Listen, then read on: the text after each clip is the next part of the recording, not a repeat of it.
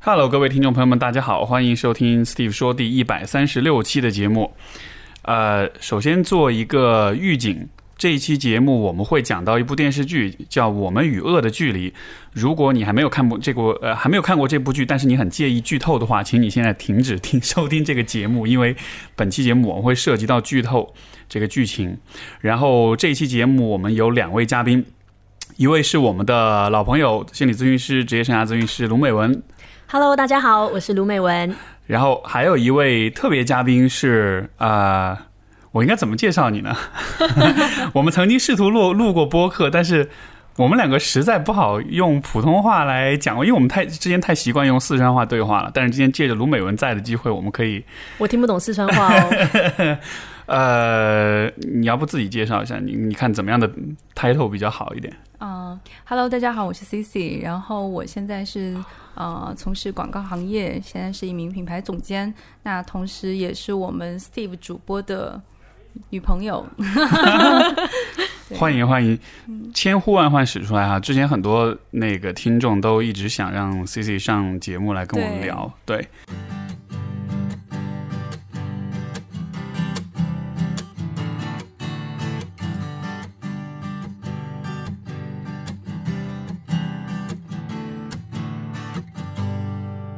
所以我们今天其实是今天这期播客，其实是我们早就约好的，因为我们都看了这个《我们与恶》这个《我们与恶的距离》这部剧，看完之后都有很多的感想，有很多的想要探讨的话题，所以我觉得今天我们三个凑到一起，就来说说看这部剧。所以谁先讲话？不是说你应该先把那个 啊。剧情简介告诉大家一下，呃，回顾一下剧情到底发生了什么？我试图总结一下，然后有、嗯。有不完整的你们补充好吧？OK，这个剧大概就是说，一开始是有一个这个杀人犯，他是这个应该就是一个 mass shooter，这个就是说是一个这个、这个叫什么？随机杀人。无，差别杀人无差别杀人，对。对。这个一个男性，他在一个电影院里面拿着枪，随很很无差别的到处扫射，然后打死的好像是十个人，对吧？是十几个人，然后形成这样一个惨案。然后在这个惨案之后，受害者的家属、辩护律师以及这个杀手的家人，就是多方很多的这些不同的角色，他们因为各种阴差阳错、各种机缘巧合，然后啊、他们的生命交汇了，他们的生活交汇了，然后这个剧其实就讲了他们交汇了之后所发生的一系列，呃，从情感上、从伦理上来说，可以说都是非常挑战人性的一些事情，对吧？所以说这个剧的精彩之处就在于它其实是从啊、它并没有单纯的把坏人就妖魔化，然后把好人就圣人化，而是说它给了我们一个啊、可能很深刻的一个角度去看到不同的人他们的内心是怎么样的。然后我尤其是觉得“我们与恶的距离”这个标题其实起的特别好，因为它其实真的是很生动的呈现了，就是任何一个普通人都可以是好人，也可以是坏人，而我们与恶的那个距离是一个非常微妙的一个一个变化。嗯，是的，是的。就像我们在做咨询做久了，其实会慢慢感觉到，其实所有的人，我们都很希望这个世界是非黑即白，很简单，好人就是好人，坏人就是坏人。可是当我们放眼望去，你会看到到处都是一片灰。那我觉得这部剧其实就是在很真实的反映这件事情，跟一般的电影或电视剧很不一样。那种很单纯，我们都好希望很痛快的，坏人就是坏人，我们就把坏人杀了，这个世界就和平了。可是当真实世界里面真的是这样吗？所以那个剧在好像是第二集还是第三集的时候，然后他们就这个死刑犯就很快的、很很匆忙的就被处死了。当时好像这样子做也是政府是有一点顺应民意的样子。对，因为他是非常高度受到社会关注的事件，所以就执行了死刑。但是就在这个他死了之后，其实就有一个小细节，当时其实律师那个律师对吧？这个王王王社，王赦社对，他其实是有争取到，啊、就是这个杀人犯愿意去和他父母见最后一面，是以及去告诉父母他为什么要这么做，嗯就就忽然就执行的死刑。忽然就执行死刑，所以就没有机会了解了到底发生了什么，他的动机到底是什么。嗯因为王赦这个律师本身的身份好像是比较特殊，他好像就是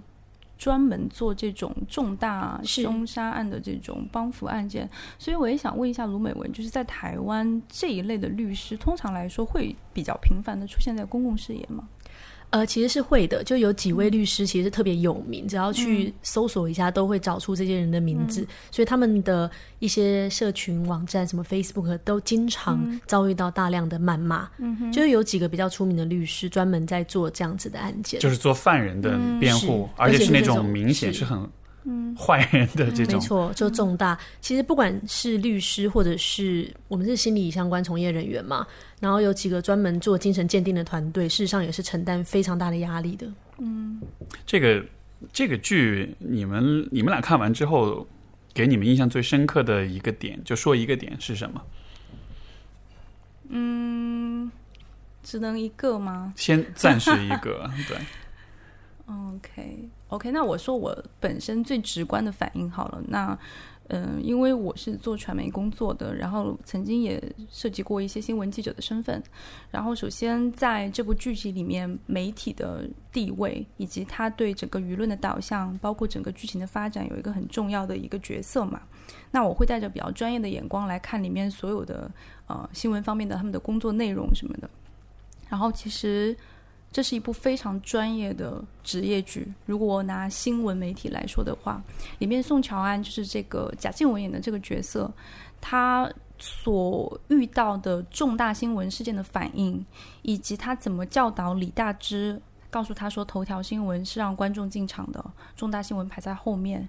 包括他告诉他怎么调 round down 的方式。都是非常非常专业的，非常非常的符合我们平时在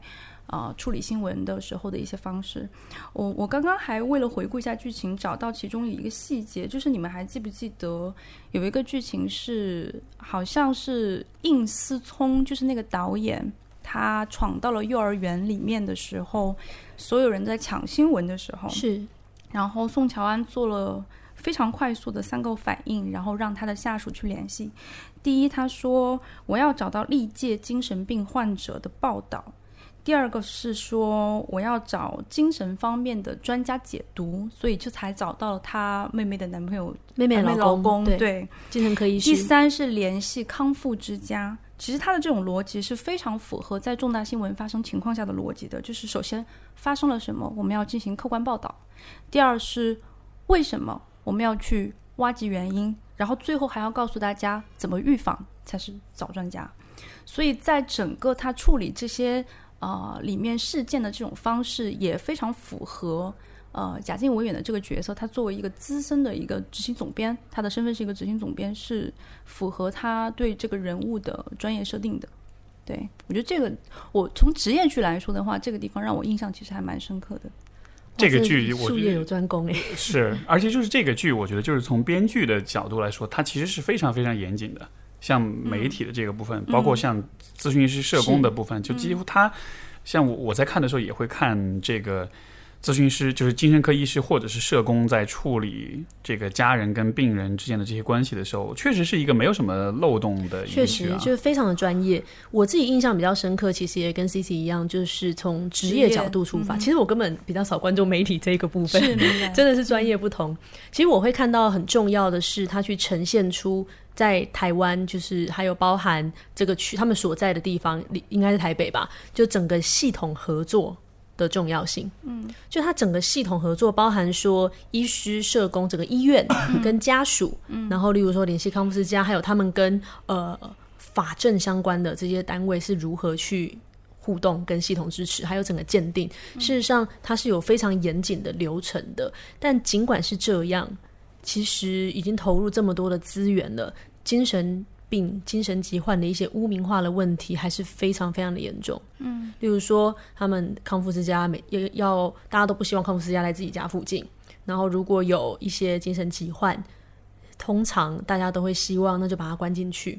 那我自己曾经在台湾最大的精神科专科医院工作过，然后也有在康复之家待过，就是这几个场域我都待过，然后还有精神医院，同时也有跟过一些就是精神鉴定的，就是重大刑案鉴定的一些老师学习，所以对于这整个流程算是比较清楚。所以我自己在看这部剧的时候，我觉得以大众传媒的角度，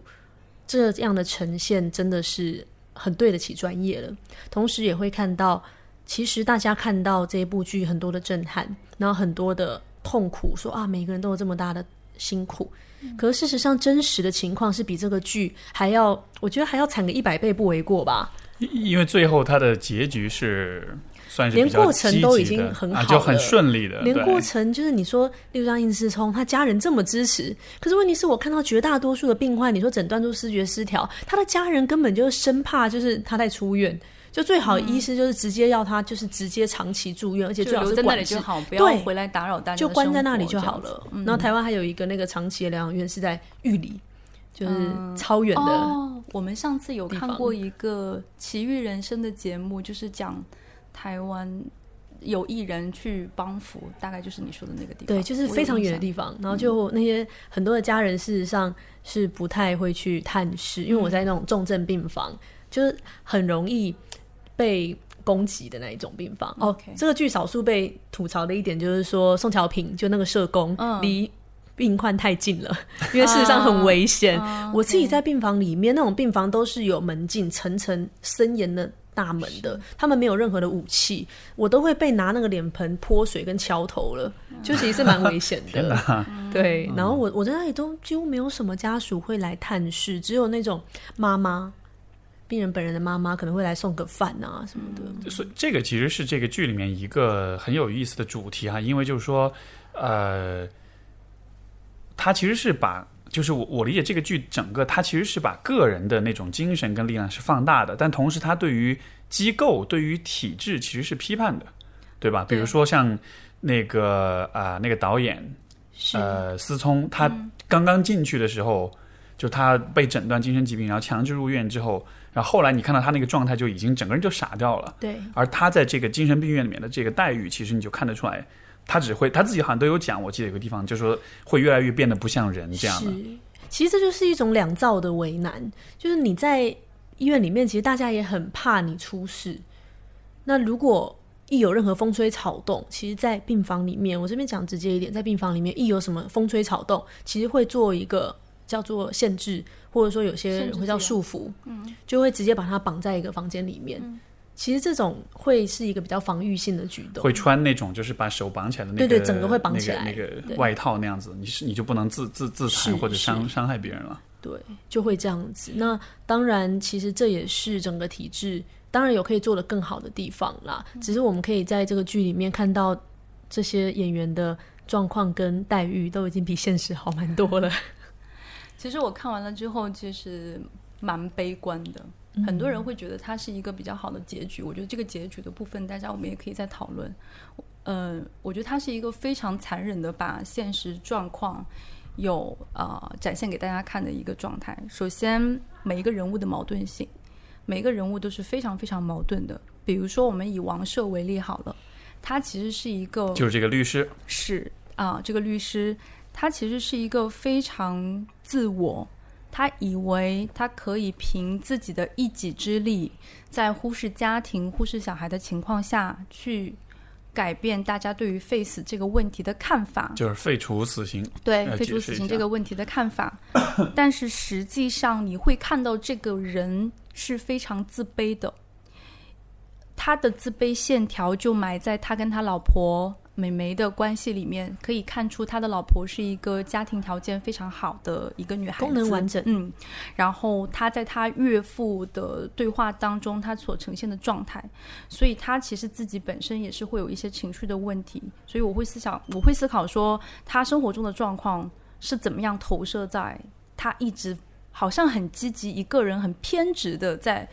做这件事情，就在做那个为犯人去辩护啊，好像所有人都要放弃的时候，他就一直不放弃。其实他就是本身就是一个矛盾的缩小版。那第二个的话，我觉得他非常残忍的，虽然我没有那么的身时时刻刻身处在台湾，他非常残忍的展示了，如果从媒体来说的话，我觉得展示了媒体的一个生活现状。我记得在这里面有一个宋乔平的战友吧，好像跟他说什么，呃，台湾有一句话叫什么“小时候不读书，少时不努力，长大当记者”。哦，对，对，然后那句话很有意思，我查了一下，其实是来自于大陆这边天涯天涯社区的台湾板块传过去的。哦，真的哦，因为是蛮常看到台湾太多奇怪的新闻了。而且这个地方很有意思，就是台湾按道理来说市场很小的，台湾也并不是一个很大的地方，为什么会道德如此沦丧在媒体的这个层面？其实是有很多原因。首先，台湾的标题党的新闻媒体，就是这种新闻方式是从香港传过去的。然后，第二，台湾是选举制度，选举制度决定媒体必须要帮扶，就是帮助选举制度的，就是我们要去发出我们的声音的时候，是必须要靠媒体。但是我们会有话说，呃，媒体是监督政府的，媒体是监督政治的。但是在台湾这个体系里面，谁来监督媒体？因为所有的媒体，商业广告是它我可以说是大部分媒体的出路，我必须要去赚，就是去提高我的收视率，不计一切的提高我的收视率，我才能够吸到非常好的广告主。那这个地方的矛盾你怎么来化解？所有的在这个片子里面，所有人都在说我我好像要挑战制度、挑战公权，其实它隐隐隐约约暗含的也是对制度的不满嘛。其实大家都忘了，媒体在台湾的政治环境里面是体制内的，就是媒体其实是体制内的一个部分。所有的自文新自由新闻主义，其实都是属于在非常 top 的学者才会说这些话，因为真正每一个上班的记者、编辑，他就是在体制里面，所以你会看到，我觉得这个剧呈现给我的就是非常大的矛盾，无论从我们刚刚举王社个人为例也好，他本身的矛盾体，以及从行业来讲，比如说你们刚刚提到的心理行业，我们怎么样对待像易思聪这样的病人？那我看到的是他们的生媒体人的生存困境。就你以为他们不想做很好的新闻吗？他们想的，其实他们在这个框架里面，他们就是没有办法做到。就是这种巨大的混乱矛盾，让我觉得最悲哀的是，这个结局其实暗含了一种没有答案，就是好像是人与人之间达到了和解，那是一种希望吗？是的。但是其实你有没有想过，那些剧情的走向没有一个是引向了制度的希望？嗯，他最终的是他最终的这个解答是人跟人之间，我们靠我们的爱呀沟通，好像情感去化解了，但是其实一直到结尾都没有去点破一个，哪怕心理学行业也好，媒体行业也好，是我们甚至社会福利也好，没有一个剧情片段在讲这个制度的变好。嗯，就是那个其实是一个非常隐藏在下面的一种悲观。是你像那个，比如说那个药，哎，那个有是。我不是药神那个那个片子，他最后玩的时候有看到会把法律的他最后会讲说法律后来是如何更改的，对吧？这一部剧的话，就当然这个可能我自己有一些看法啦，嗯就是其实这个 City 的提议是一个非常重要的提醒，就是我们的大环境跟制度是可以怎么样变更好。但我觉得这一部剧它更多是在我们从动机心理学的角度来说，呃，有一个第一个阶段其实是懵懂期，我们在整个社会都在懵懂的情况下，大家都还在一个呃没有很理解什么 face 啊、人权这些概念的时候。其实我觉得这一部剧他想做的其实是点一下，他不是特别想，还没有到后续。我们从动机心理学的角度，如果一个个案、一个当事人、来访者，他还在懵懂期，他可能之后才会到 沉思，之后才慢慢的知道，哦，原来是需要改变的。就你觉得现在是 step one，是这部剧是一个是。step one，相当于是先一个给大家提个一个一个醒。引子，就是第一个懵懂期，我们那个时候的状态就是说，他不需不觉得需要改变，就在这个制度的权利人、权利的人，或者是人大多数的人，不觉得有什么需要改变的，觉得 OK 这样很好，你做了坏事你就要去死，就是可能觉得这些 OK 制度很 OK，然后媒体也觉得好，我去博眼球，我赚钱，这是很 OK 的。而这一部剧，我觉得更像是在懵懂期给大家提个醒，让大家对身边的事情开始产生怀疑。你说，善恶是这么绝对的吗？死刑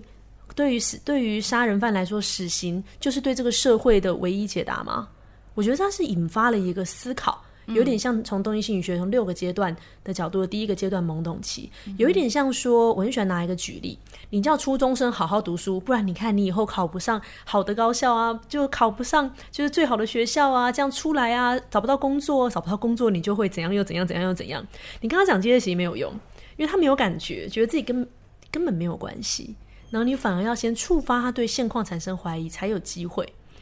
那我会觉得这部剧其实他他扮演的角色是这样，所所以可能因为是这个原因，所以这个剧可能就从剧情上来说，它是很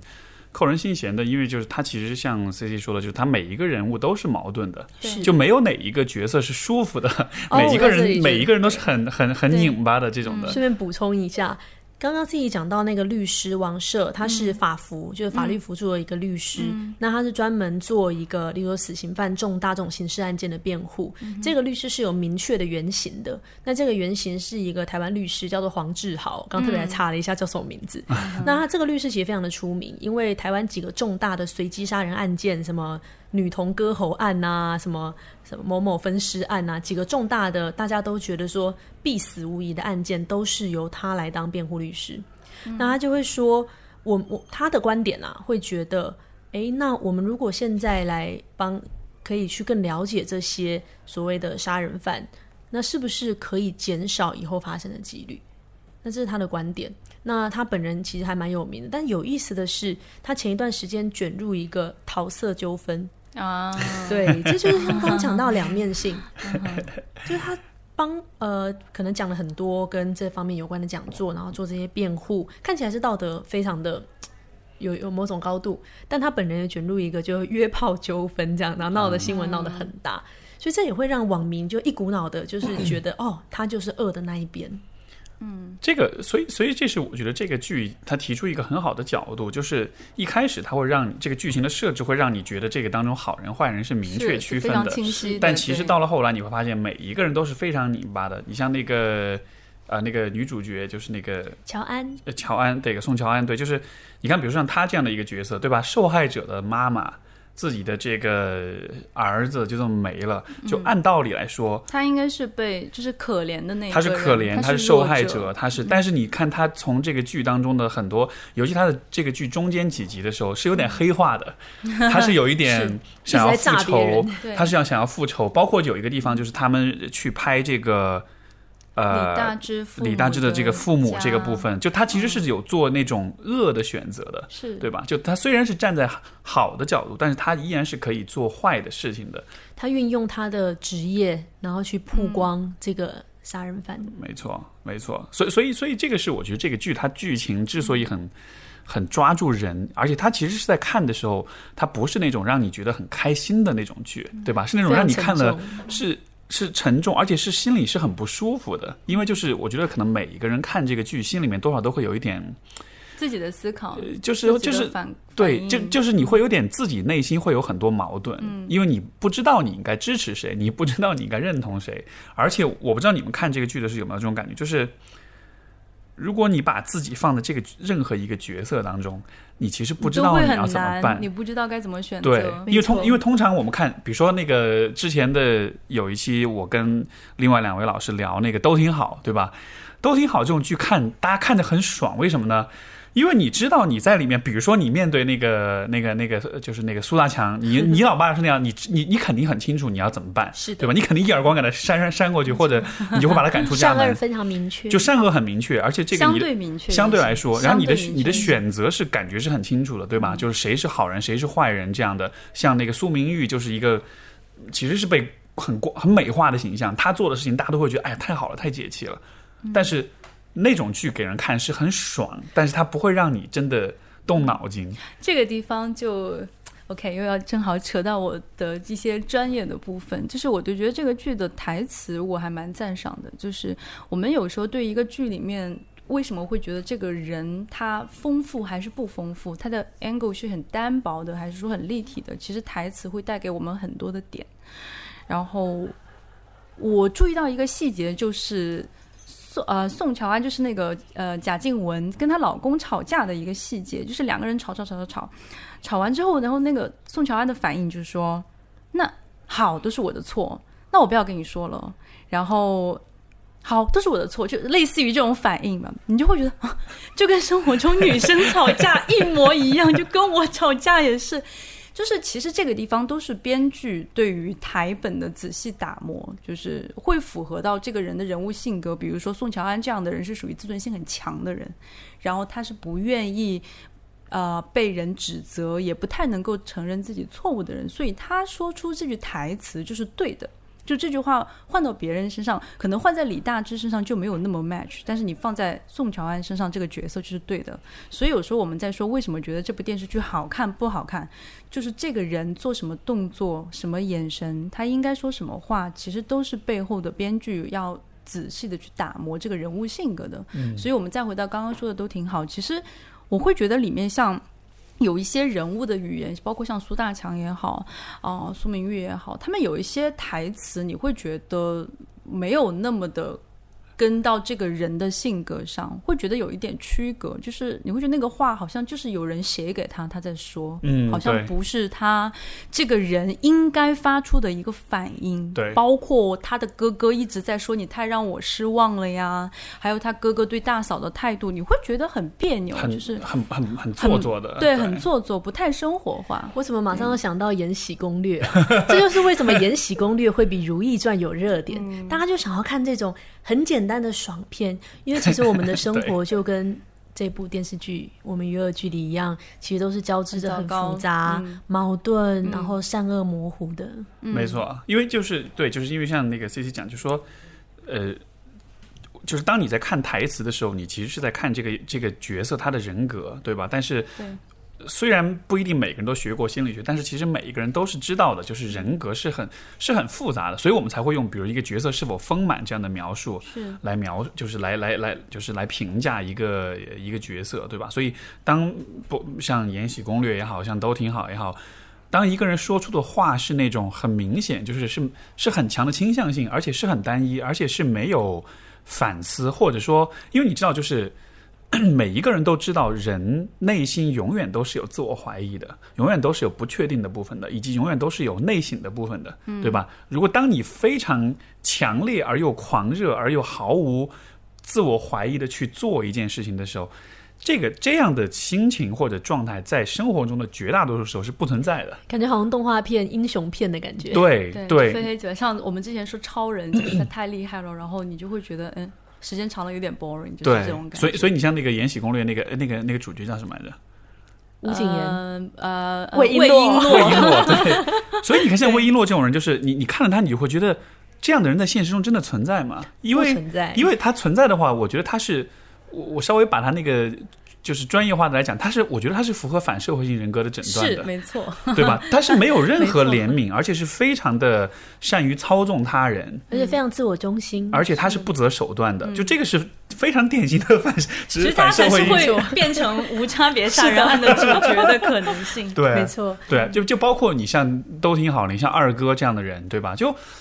生活中不会是这样子的，他跟现实是、因为人都是有，所有的人都是有自我怀疑的部分的。可是我们很容易沉溺在很想要这样子的答案，嗯。就像我们做咨询的时候，好多的来访者都是痛苦于为什么没有一个清楚的答案，为什么他就是不好，他也要这样子做，为什么他要这样对我，他就是个坏人。但其实我们就失去去理解他的机会了。所所以所以就像是有很多剧的，我这个我觉得是我不知道是不是从传播的角度可以这样去讲，就是很多剧其实是把人们的幻想给呈现出来，它是让我们的幻想得到共鸣。会会有会有这样子的角度啦。其实刚刚说到看世界的问题，就是。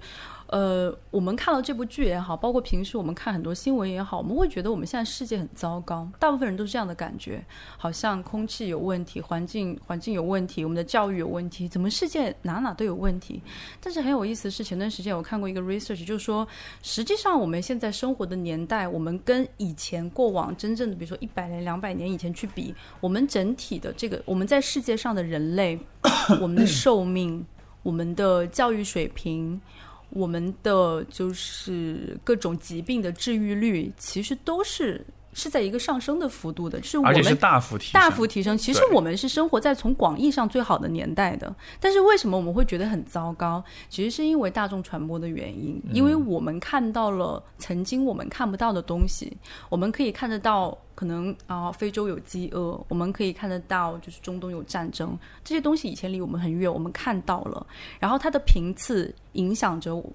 我们对这件事情的感知，我们觉得，哎，怎么一打开新闻，这里也在打仗，那里也在打仗，会有这样的潜意识。然后呢，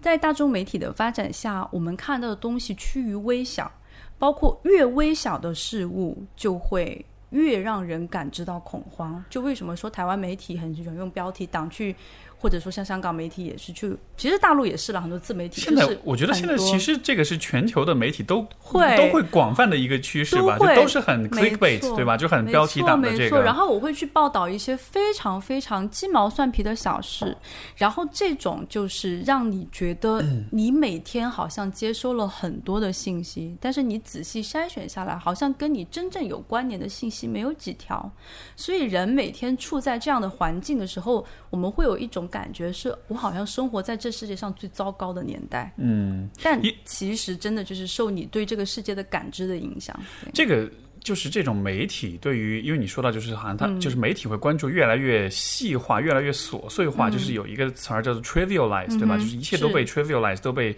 细节化、琐碎化了。我在想，这个也会不会也是因为说，因为可能越细化的，比如说越个人的故事，跟人跟。观众的这种代入感或者是共鸣感会更强。嗯，比如说大家都喜欢看民生新闻，喜欢看社会新闻，对吧？这家吵架了，那家又怎么着，又跳楼了，这边又跳。楼人的家事啊，或者是对，就好像是因为因为人对于个就是其他的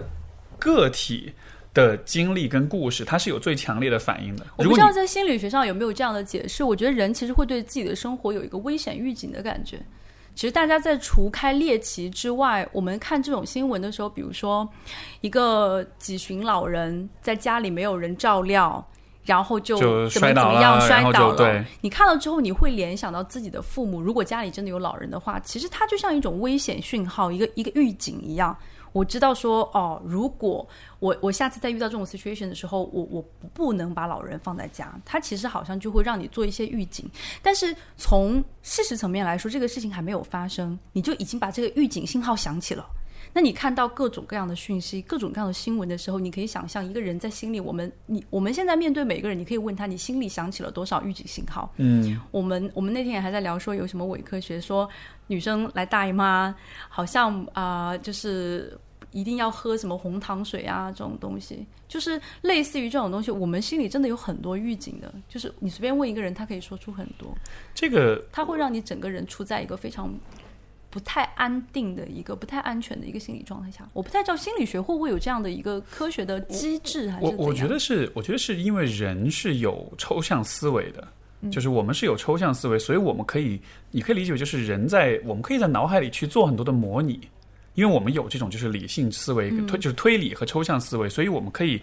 在脑海里创建出很多个自己，然后会把很多个自己放在不同的情况下去做模拟。比如说，呃，我会把一个像你举的例子，比如老年人家里摔倒了，我就会把我放在一个。我的父亲或者母亲在家里摔倒之后那样一个场景里去去进行模拟，然后模拟完的结果是我发现天哪，这个事儿我会很自责。然后完成这样的模拟之后，我就可以得出一个结论，对这个事情我会怎么看？就是，呃，我觉得这其实是人本能，就是是是很本能的一种反应。我们会就包括比如说我们看电影，包括看电视剧，比如说包像我们在看《我们与恶的距离》的时候。就是所有的人都会本能的去把自己放到这个剧里面去模拟、去想象、去看看自己如果处在这种情况之下会做什么。就是这个这种模拟的这个倾向本身，我觉得是人的本能的一部分，因为它其实可以帮助我们，像你说，它是帮助我们准备好，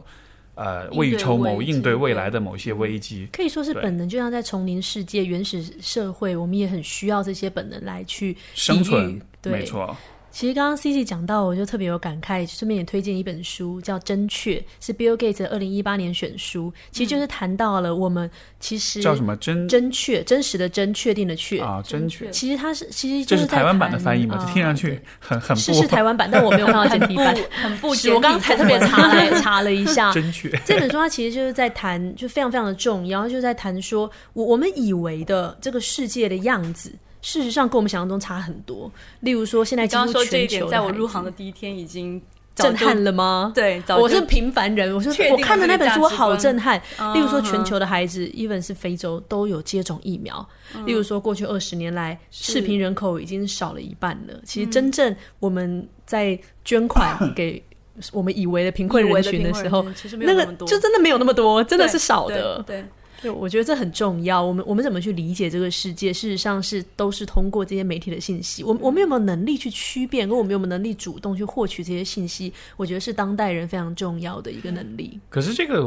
我不知道，从媒媒体发展的角度来说，这会不会是像是一个怎么说？像是一个一个一个一个负向的循环一样？就是说，变一个悖论吗？对，就是说，就是说，媒体要不断的通过，因为恐惧是最能够驱动人的，对吧？就是恐惧是最抓得住人的注意力的。所以，当媒体在不断的追求流量的时候，他就必须不断的创造恐惧，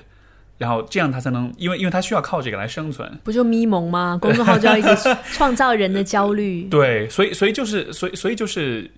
媒体就会因此有选择性的把世界的糟糕的一面呈现出来，但是让我们看不到像对吧？现在的这个婴儿死亡率，现在的这个。呃，女性受教育的比例，呃，贫困人口的比例，就其实真的是历史上是最好最好的时候了。但是就其实真正的媒体的给我们展现的东西，其实不仅仅是恐惧的问题，就是还受到了很大一部分你的国家制度是什么样子。比如说，在我，比如说在我们中国，其实是我们的媒体就是政治的，就是怎么讲，就是我们是为政治服务的。对，我们是在纲要里面是说宣传。这个词，但是其实真正的在西方媒体里面是不太为政党服务这样子。我觉得这个是一个非常写在明确书里的。我们以前读书的时候，一个制度的区别。第二个是媒体所呈现的内容跟一个国家的制度会有关。比如说我们刚刚提到台湾的选举制度，所以他就会说他需要帮助台湾的各个政党去发出他们的声音，所以会这种可能。然后再一个就是商业的商业的原因。我需要某一些信息优先被大家看到，然后比如说我们大家都诟病的百度的什么排名，就是竞价竞价排名。对。然后，所以其实在我入行的第一天，我就知道，你每天看到的东西，从报纸来说，为什么那一张的版面大，其他的版面小？你每天打开你的 App，这么多 App，然后你真的会发现你的 App 比你更了解你吗？其实他就是想把他要。给你的东西都塞给你，都是算法，都是算法，对的。然后淘宝也是，对，淘宝也是。然后你以为你看到的是他了解你给你的，其实是他在很早很早的时候就优先培育你，然后培育成他想要的这个样子。那话说回来，就是我觉得在现在的媒体社会，特别是互联网社会，很很高速、很高速的一个社会，大家需要培养对。事情的一个思辨能力，就是我我觉得可能没有办法每一个人都说我能一眼看清事实的真相，但是你至少可以看清楚哪一些它是有很强的煽动性，哪一些是很有强很强的那种欺骗性，有一些它可能会比较的花了时间去做了调查，去做了调研，然后相对来说呈现出来的数据是有呃比较科学可靠的呃 research 的支持。一个比较基本的分辨，我觉得是现代人应该具备的一个能力，不然的话，你真的会迷失在我们所谓的这种信息爆炸时代里面。你说哪一种是有煽动性的？我觉得只要是父母发给你的，多半都是有煽动性的。怎么觉得有点道理？刚才收到公婆发的。对对对，我最近最近我我我爸老是给我发那种文章，说中美贸易战要打起来了，接下去可能会非常的惨烈，怎么样？哇，特别的特别煽动性。其实媒体这个问题确实很有意思，就是我我昨天我前我这两天在看一个。其实跟这个我跟我们今天这个电视剧不太相关的一个节目，叫一个音乐节目，叫《我是唱作人》，大概就是把一些乐坛里面不同年龄段的歌手，然后放在一起来呃 PK 他们的创作歌曲。然后我就从里面发现了一个非常有意思的事情，就是呃，我就呃简单的说，就是可能你会发现年轻的歌手他们写歌的时候，他们的词会用我比较多。然后呢，他们描绘的词有很多关于情绪性的形容词，可能在年纪大一点的人看上去就像一堆无病呻吟，你不太知道他在说什么，但是他好像说了很多话的那一种词，可能说，啊，我走在。黑暗的孤独中，然后什么什么苟延残喘啊，就类似于这样的词。然后年纪稍大一点的人，你就会发现他的用词手法是主，他也有主观性，但是他不是会用我，他会用描述性语句，比如说他会用那种啊天上的云彩怎么怎么样，然后。道路怎么怎么样，然后你他几几笔寥寥的词，你好像眼睛就看到了一个画面。那这个让我想到了什么？就是我曾经看蒋勋的那个生活史讲的时候，里面谈到，在以前老一辈的作家在写书的时候，像巴金这样的作家，他们会一个也是好像非常简练的语言，就让你很有画面感，然后所有的。呃，路径是很顺的，就是你通过他的文字，你好像可以非常顺畅的看到这个房间长什么样子，然后再往左长什么样子。是因为那个时候，其实我们人就是靠眼睛去记录生活，那个时候没有电视，没有影像。以前是没有影像的，我们所有人对于这个世界的理解都是靠眼睛、靠脚步去感受，所以这些音乐家、作家在描述他们所感受到的东西的时候，也会以眼睛来作为一个传递介质来描述。那现在的年轻人，作家也好，音乐家也好，他们其实是包括我们现在以后的小孩也是生活在有影像的时代，我们生活在电视的时代、网络的时代，我们看到的是图像世界，就是是跳帧的。可能电视今天电视这个时候切到非洲，突然下五秒切到美国，然后我们的世界的那种认知感是断断续续的。所以现在的呃音乐的写歌的人也好，包括我我也看现在一些当代中国文学的作品，就会发现他们的用了很多的比喻，用了很多的呃天马行空、很跳跃的那种比喻思维。其实是因为他们从小对于世界的认知基于这样的媒介就是跳跃的，所以在这种跳跃的很细碎、很破碎的媒体环境里面，他所感受到的心情也是破碎的，所以他会有很多不知道、不可描述的情绪，一点一点、一点一点积累起来，他不知道怎么串起来，所以才有了现在有很多老一辈的作家。或者老一辈的音乐人批判说：“你们是在为赋新词强说愁，为什么你们的东西都这么破碎，一点都没有那种宏大的世界观？”其实这个话题虽然扯得有点远，我想说的就是，其实你以为你不从事媒介行业，你以为你不在媒体的这个就是工作种类里面，但其实你每一天甚至一代人都受到它的发展而影响看待世界的方式。对，可能因可能因为这样的缘故，所以像就回到这部剧上面，我觉得这个剧它能够给我们的是一个对于道德的一个比较宏大的一个框架性的讨论。是它不像是那种有点，我这么说起来，我觉得像什么《延禧攻略》这种剧，扁平，它是有点像什么呢？它是有点像消消乐一样。你懂我意思吗？就是它是一个把沿路的大小 BOSS 都打倒，就纯发泄性的一个一个很碎，就是像一个很它的剧情其实很碎片化，它其实没有把很更宏大的一些议题拿出来探讨，或者说不完整。就就是它是它就是它就是一关一关的，一关一关的，对。然后它只是让你觉得你好像是有所进展、有所成就，但其实你只是在发展，对你只是在不断的重复一模一样的剧情，只是就每一次我。遇到一个危机，出现一个敌人，然后我这个时候我惨了，但是我没想到我后面还留了一手，然后天降神兵，然后我又我又赢了，就是不断的重复，其实就是那种很奶头了的那种，对对对，就 entertainment 这种娱乐方式。所以其实我们现在的接收到大部分的作品也好，电视剧也好，都是这种比较破碎的，因为我们基于这种破碎的年代，我们成长于这种破碎的世界观，所以其实当我们看到一个。比较像《我们与恶的距离》这样，它的世界观构建的是比较完整的，它的整个编剧的框架所涉及到的问题也是很立体、很宏大的一个叙事的时候，我们心里面是会跪拜的，你会觉得。我从来没有把这些串联起来，就是串联起来想过，或者说看的过程中，心里其实会非常非常的不舒服。例如说，OK，贾静雯她真的演的很好。嗯，我们在看宋乔安这个角色的时候，我想，天哪！我如果是她的员工，也多倒霉啊！她就是一个事业的女强人，然后到处骂人，而且随着剧情的推进，她骂人越来越凶狠，所以她的家庭更状况更多。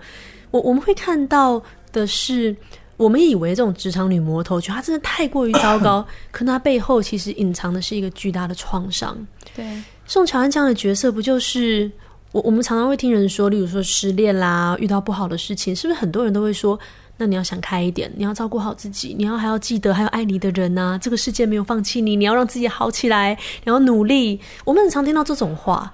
而宋乔安这个角色，事实上就是发挥到极致。他努力的压抑，努力的把工作做好，努力的，好像真的让自己过得很好。其实呈现出来就是这样。他可能非常的暴躁、易怒，但事实上都是为了要隐藏那个背后的一个巨大的创伤跟悲伤。因为愤怒是一种比较简单的情绪。它可以用来掩饰非常多的东西。嗯，这个其实这个我觉得也是这个剧里面，其实所有的角色都在以各种各样的方式去掩饰他们的脆弱面，是的，他们的这种就是不堪的这个部分，对吧？你说这个，比如说王赦这个律师。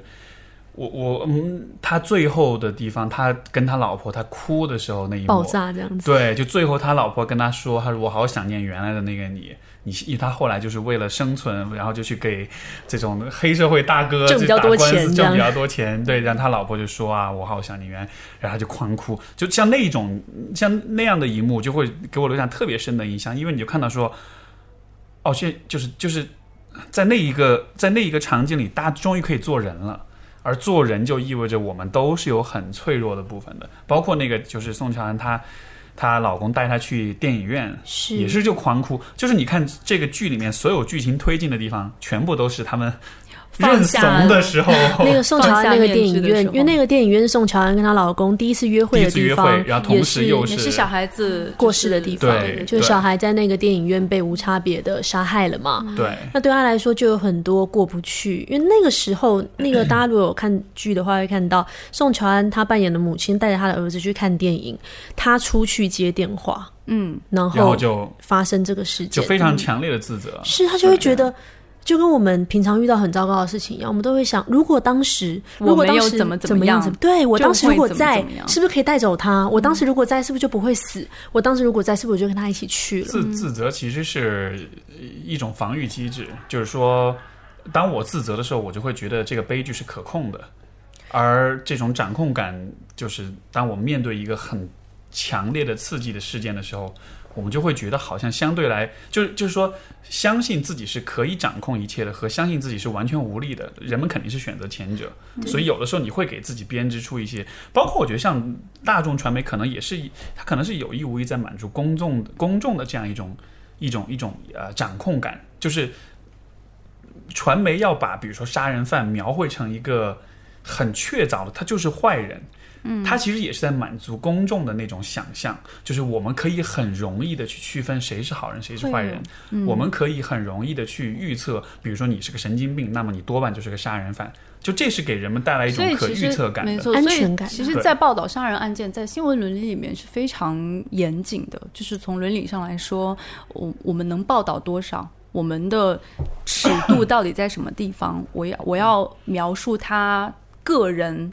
还是有一些人物通稿，还要描述他的家人。其实那个部分到底有没有必要？其实有很多地方都是可以值得去商讨的一个地方。但是，我、发展到现在，我们因因为它也确实会影响，说会不会产生是模仿杀人犯的这种可能，就是都会有这样的讨论。现在媒现在的媒体好像我觉得没有这么你你看，我记得以前有调查记者啊，有这种深度报道，几个月的去对，就是你要花可能是几个星期、几个嗯月的时间去、去调查一件事情。现在我觉得大家基本上都是。我我不知道吧，我我感觉是我看到的新闻，我觉得很难有那种我个人放弃新闻行业，因为我现在算是广告行业嘛，是就是我放弃新闻行业的原因，我我觉得坦白讲会有跟环境有关系。但其实群众就是想要这种安全感跟掌握感。例如说，我们看旅游攻略，那个旅游攻略是不是最前面一定是有一个概览？对这个地方有个很基本的认识，到后面才一个景点一个景点的这样细节，我觉得也是这种感觉啊。就我们真的很需要一个整体感，我们需要知道哦，这个人是坏人，哦，这个是好人，他让我们本的判断对去分类，为什么？呃，所谓真正靠谱，例如说大五的性格分类，我们做性格测试的时候，真正非常科学靠谱的性格分类都是没有分类的。嗯，就那种呃性格测试都是没有分类的，反而是星座啊，什么几型人格啊什么色彩心，像什么颜色？色彩心理学。色色彩心理啊为什么都要帮你分类？这在科学上是不 make sense。我们从统计上来说，那个切分点一刀切根本就没有任何的意义，因为你在那个线旁边的人，他可能因为今天天气不一样，就换了一个分类了，就完全是不科学的。我们只能去看他的程度跟倾向是没有办但是好像特别渴望被标签一样，对就是，最靠谱的性格测验，我每次一一让大家做，大家没感觉。大家最喜欢做的，哇，我要分类，我要知道我就是哪一型我的，是谁？就是对，可能是不是因为大家没有想清楚我是谁，或者是说我们需要掌控感，需要安全感。又回到刚刚讲到的这个剧，我我们真的很需要比较简单去理解这个世界的方式，让我们可以有这个安全感。这个其实我倒是觉得这是一个，我在想，如果从进化的层面来说，这其实是一个完全能够完全说得通的一个倾向。为什么呢？因为思考很耗脑啊，很耗能量啊，所以说我们的大脑显然是会想方设法的去节能，而节能的最好方式就是把事物归类，然后贴标签，然后呃给自己构建一些简单但是简化的方式，可以预测未来的一些模型，就会变成每个人都戴着偏见的有色眼镜，就像这部剧里面，每一个人有自己的立场，那他看出去的世界就像戴着有色眼镜一样，全都加上了滤镜。对，所以所以所以就是，呃，像你就是刚才美文有讲，就说就是，呃就是我们到底是要思考，还是要，嗯，因为有些剧看了是会让你觉得很爽、很舒服，但是有些剧让你看的是不舒服的。可是我是觉得，如果你要思考，你就必须要承受不舒服的这种感觉没。错，就是这个是一个，也是我觉得这一部剧它做的很好的一个方面，就它它给你提供的是。一些视野、一些思考方式，就是它思考的它是他是给了你一个，就是这个剧它也算是一种比较特别的一种娱乐，对吧？就它是一部电视剧嘛，所以它不是、它的功能是娱乐，但它的娱乐不是那种让你很舒服的娱乐，它的那种功能就是不是爆米花电影？对对，它是它是它是让你有所不舒服，然后这个不舒服可以引发你的一些思考，所以当你看完这部剧的时候，你得到的可能不是。快乐，但是你是觉得你是有所得的，就它不是一个看完之后，因为你你知道，就是那种，比如像这个什么《延禧攻略》这样的剧，你看完之后你，你你不觉得你得到任何东西，就像可能有些人会觉得得到了一些，就是舒压。什么黑莲花上升道路，然后就对。啊，生其实是很多生活是你玩消消乐，你玩一晚上，你最后你什么都没有得到，对吧？你你你可能你觉得啊，我得到放松，或者是我得到的是呃，我白天工作很累，我回来之后我可以放松，我可以清空大脑，我好像暂时就忘掉了这个世界。当然，这个每个人观念不一样，我个人是觉得你只是逃避而已，你只是暂时麻痹而已。那种就变成被动式的娱乐。事实上，前段时间我看到一个研究，所谓成功人士或精英分子的娱乐都是比较主动式的，就是会啊让你动脑的，不是只是被动的看剧。例如说，这部剧可能就可以给我们一些灵魂拷问：对，如果可以选择，你要当杀人犯的妈妈，还还是被害人的妈妈？嗯啊，这个可以选吗？哎，当然都不要了。不是，但是但是我我们会来做 我们来做这么一个模拟吧。如果你们是宋乔安这个角色的话，你们会按照你对自己的，因为你们两个都是女性嘛，对吧？嗯按照你们对自己的性格和价值观和嗯这种生活轨迹，就从所有这一切来来综合在一起来说，如果你们是宋乔安这个角色，可、呃会发生什么事情？其实这比喻蛮好的，因为宋乔安是一个 所谓很重视工作、职场上专业业务能力也相当好，很匹配很匹配嘛，对不对？所以我，我看这部剧，我对宋乔安真的是特别有感觉，啊，因为就他他很努力的，他在让想要让生活一切是还在控制内的，可他内在是彻底的崩塌跟失序，而且没有人能理解那个巨大的痛苦。那他过那种自责，那种如果当时的这些想法会让他没有办法过去那个坎，他是真的过不去。尤其如果是你又没有学过心理学，你不懂遇到创伤之后，你得直面它，而不是 对吧？那那这样的情况下，然后你儿子又没了，这样子，是，当他不断的逃避的时候，回到他的原生家庭里面，事实上对他的女儿也是一种非常非常巨大的伤害。啊那我们可以看到后面剧里面，宋乔安她作为一个母亲，在儿子过世之后，她在家庭里面，虽然她的先生比较冷静一点，嗯，在女儿。她在跟女儿相处，事实上会产生很多的问题，然后女儿也有很多的呃反应，会让她非常不能理解。我觉得我个人猜测我自己的话，就是我应该没有，我我应该不会像他那么极端。可能我会选择的方式，但是我不会跟李大芝，就是杀人犯的妹妹有太多的联系。就是我能够想到的，我我自己的反应，我应该不会到他那样子，或者那些周围的民众去对杀人犯的家庭做道德批判。我觉得我应该去不到那里，但是因为我们只是假设嘛，我不知道那个时候如果作为一个母亲有什么情绪的话，嗯，就我我我应该是不太想跟李大芝共事，是真的。其实前它像是一个前几年提醒对这几年台湾有好几起这种无差别杀人案，比较知名的小灯泡事件，大家如果呃有关注的话，可能会知道，就也是一个被无差别杀害孩子之后的母亲。那所以在这个过程中，事实上我自己有很多的思考。天哪，如果我是他。我会怎么样？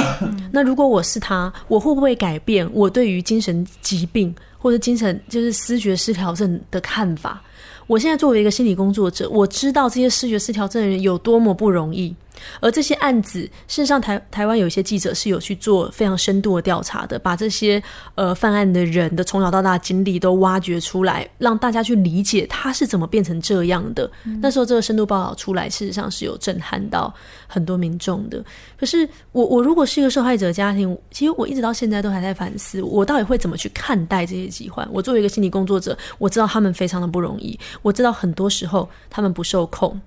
在这里，我也想跟大家分享我这两个月在做的一些工作。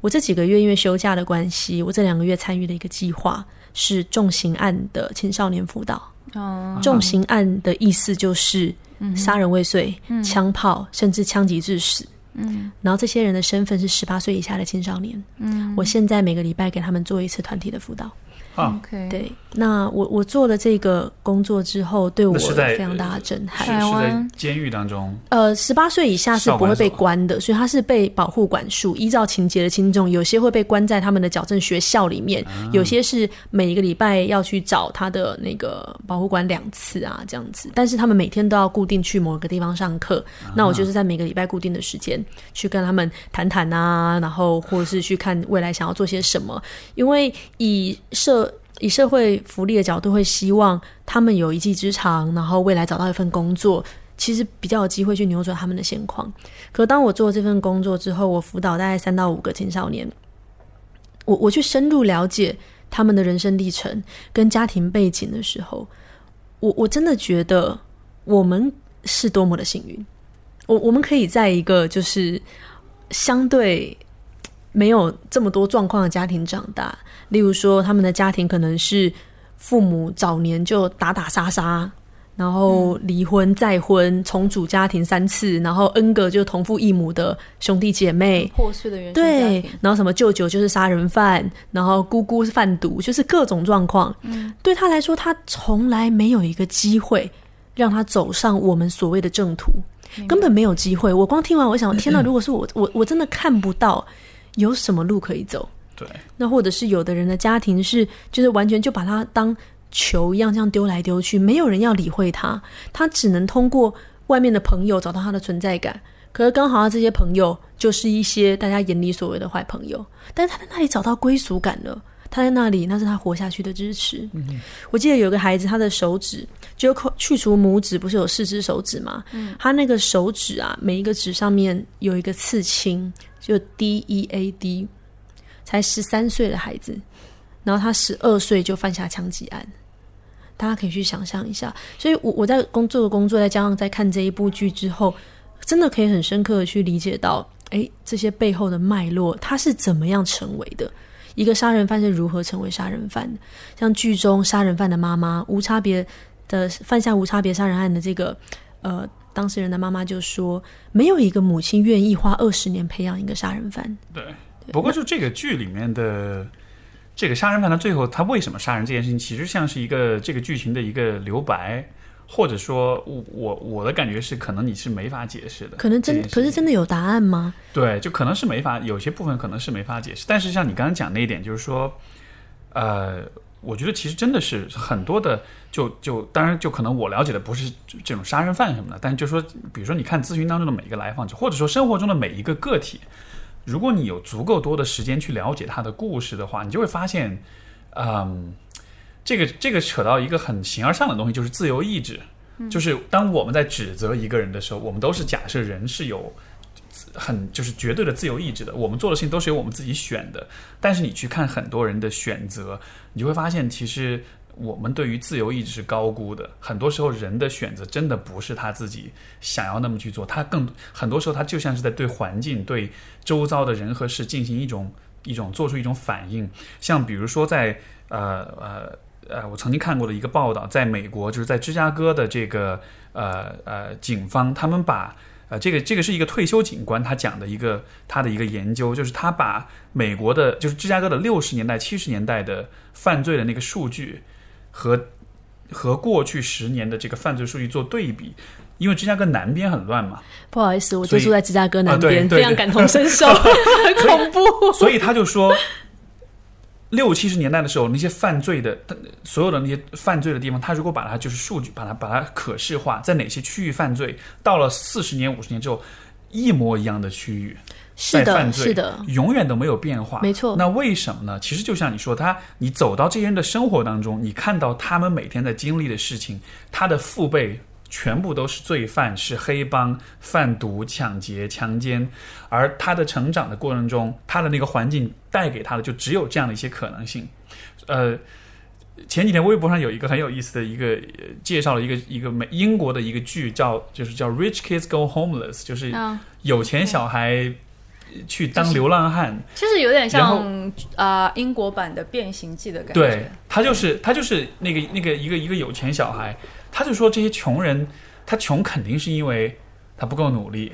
然后他就有一个小孩，他家里很有钱很有钱那种的，他就去做了一个实验，就三天时间去当，就是他身上一分钱都没有，去去当这个无家可归，当流浪汉，然后他就试图在这个过程中去挣钱，去想办法，到最后他就发现他就就真的是投降，办法。就发现你真的没有办法走出那个贫穷，因为你在那个状况之下的时候，你把你的光鲜的外表呃外衣脱去之后，然后对吧？所有人对待你的方式啊、眼光啊这样子的，你就会发现很多时候人的选择真的不是自由意志，是你面对很多，就是很多时候是应激反应，就是没有选择，被迫选择，其实都不叫选择。都不是选择，对它更更像是就是像动物的那种本能反应那样的，只是我们可能人可以后知后觉的去合理化我为什么要这么选，可能是因为什么什么什么。你讲的这一点，我突然想起好像有一本书，但是抱歉我忘记名字，好像是美国的一个记者，就是他隐藏自己的身份。呃，诶是记者还是作家？就他隐藏自己的身份，然后就到啊、呃那种贫民窟里面去打工。他想去看一下穷人这么穷，到底是因为他们不够努力，还是他们不够聪明，他们没有合理的规划自己的时间和生活？因为他就会觉得说，如果他们懒惰，那我不是一个懒惰的人，我就一直很勤奋的好了。而且我是受过高等教育的人，我知道合理的运用一些策略去做选择。他这个实验大概长达一年的时间吧，然后呃，结果 当然就是并不好，结果他就是还是在穷人，而且他为了隐藏自己的身份，然后自己把自己的一些资金储蓄就断掉，真的就是很 serious 的在做这个 research。然后他好像得出几点结论，我还蛮有就是蛮有印象的。就第一个就是没有办法去转变这个状况，一个很大的原因是时间，就是他的大把时间用在了去满足生存线这件事情。就比如说，我们人一天有二十四个小时，我们通常来说，我们可能普通的，比如说工作的人，可能八到十个小时吧，或者我八个小时，八到十个小时，我我我做的这个事情是用来满足生存的。那我剩下的时间，可能我有时间做自我提升，我有时间跟家人做情感沟通，我有时间去啊、哪怕放空休息。但是穷人一直会花到，就是可能十五个时间、十六个小时都是在做生存的这件事情。那这件事情是让所呃所有的就是他他当时的那个区域的穷人精疲力尽。第二个事情是，人长期处在这种状况之下，目光自然就变得短浅。因为他没有精力、没有心情去思考明天，因为他要首先把明天这十五六个小时的生存状况先解决掉，所以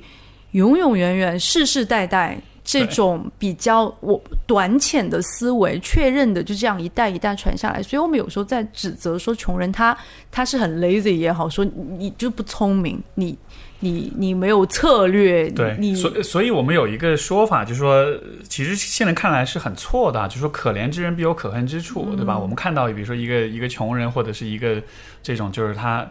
我们会觉得哦，他好像是他是可恨之处，但是其实你如果再把那个可恨的地方，像我记得就是我们俩看的那个那个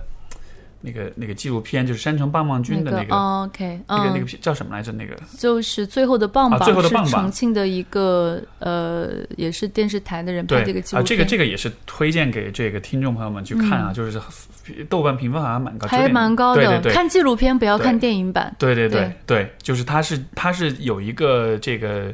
就是有一个这个纪录片的这个就是这个主角吧，哎不就是他是算个导演对吧？或者说他算是一个他自导自演了，其实他是一个退伍军人的身份，然后自己去当棒棒。卢美文知道棒棒是什么？应该不知道吧？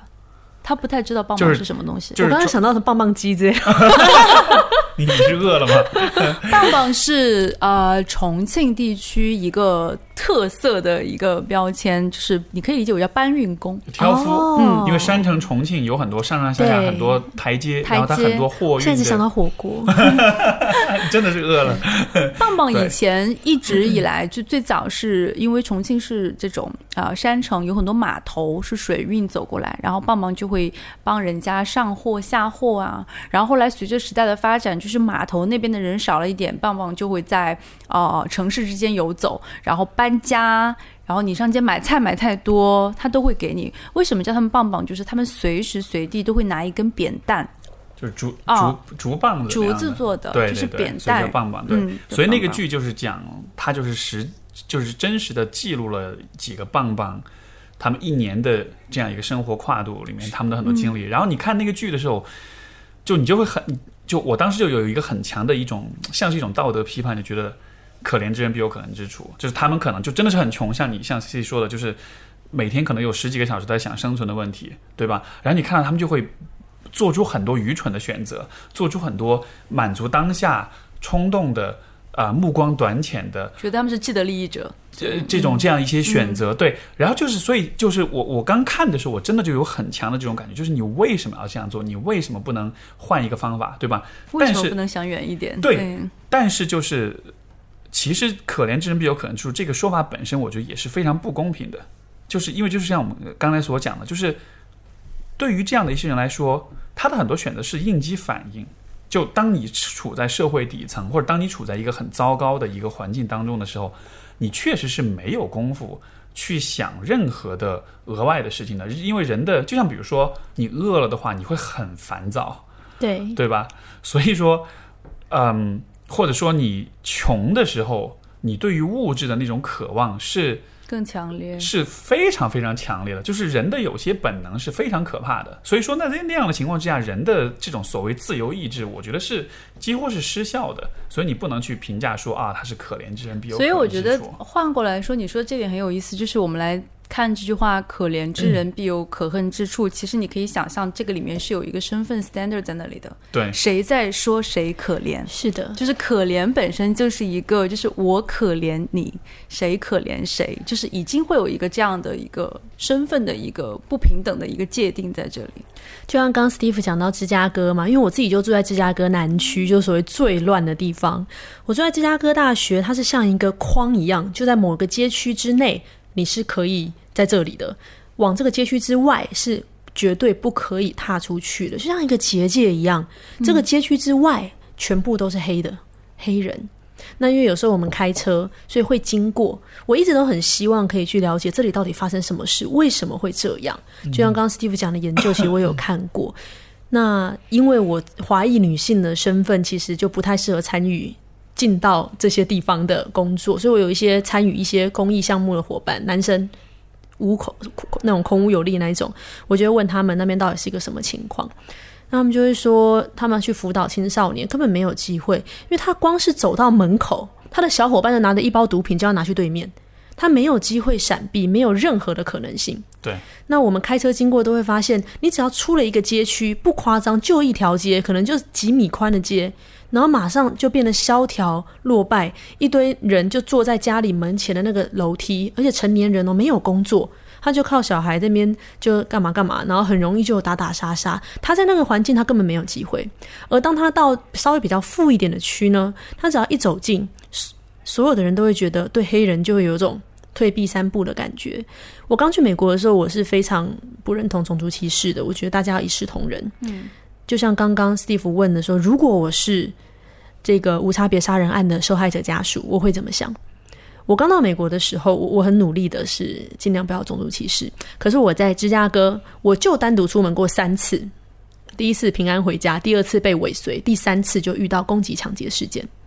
然后就是黑人青少年，其实非常非常巨大的惊吓，然后被抢劫那一天我非常大的惊吓。可是我立刻开始反思的就是，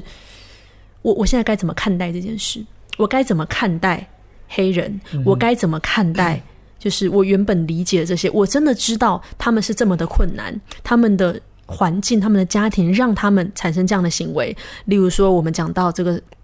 杀人犯，他的家庭环境让他变成这样。可今天有一天我变成受害者的时候呢？我受到攻击，我受到这么大的惊吓，然后我损失了财物，损失我的 iPhone，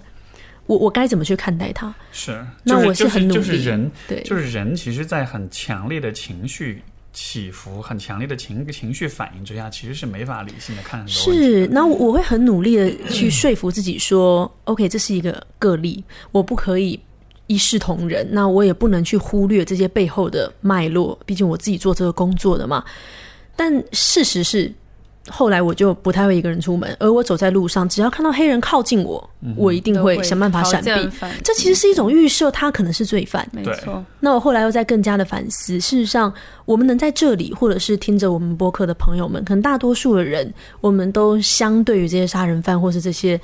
走投无路的黑人，我们相对是幸运的。那我我们除了不要高高在上去评判什么可怜以外，我们可以拿这些幸运做什么？我觉得这是我们需要去思考的部分。没错，因为其实我一直觉得，现在在美国有很多呃，就是在反对种族歧视的人，我们通常说很白左啊，怎么怎么样，然后他们其实根本生活中从来都没有出现过。就他们也并不住在黑人区，我们是住在黑人区的一个小白点。很多 很多人，他们也就是受过良好的精英教育，然后住在白人区，然后也没有住在贫民窟过，然后他们从来都没有跟这些你刚刚描述到的这种矛盾、这种冲突真正的亲身的这种经历过。然后他会觉得，OK，我们要追求我们的文化的 diversity，我们要我们要一视同仁，然后就喊出这样的口号。确实是，其实你真正经历过的人，就像你。经历了青少年抢劫之后，你自己会对自己的这个部分开始打问号，其实那种感觉是不一样的。就像刚刚讲到，在这个剧里面失去孩子的宋乔安，就如果我我们是他本人，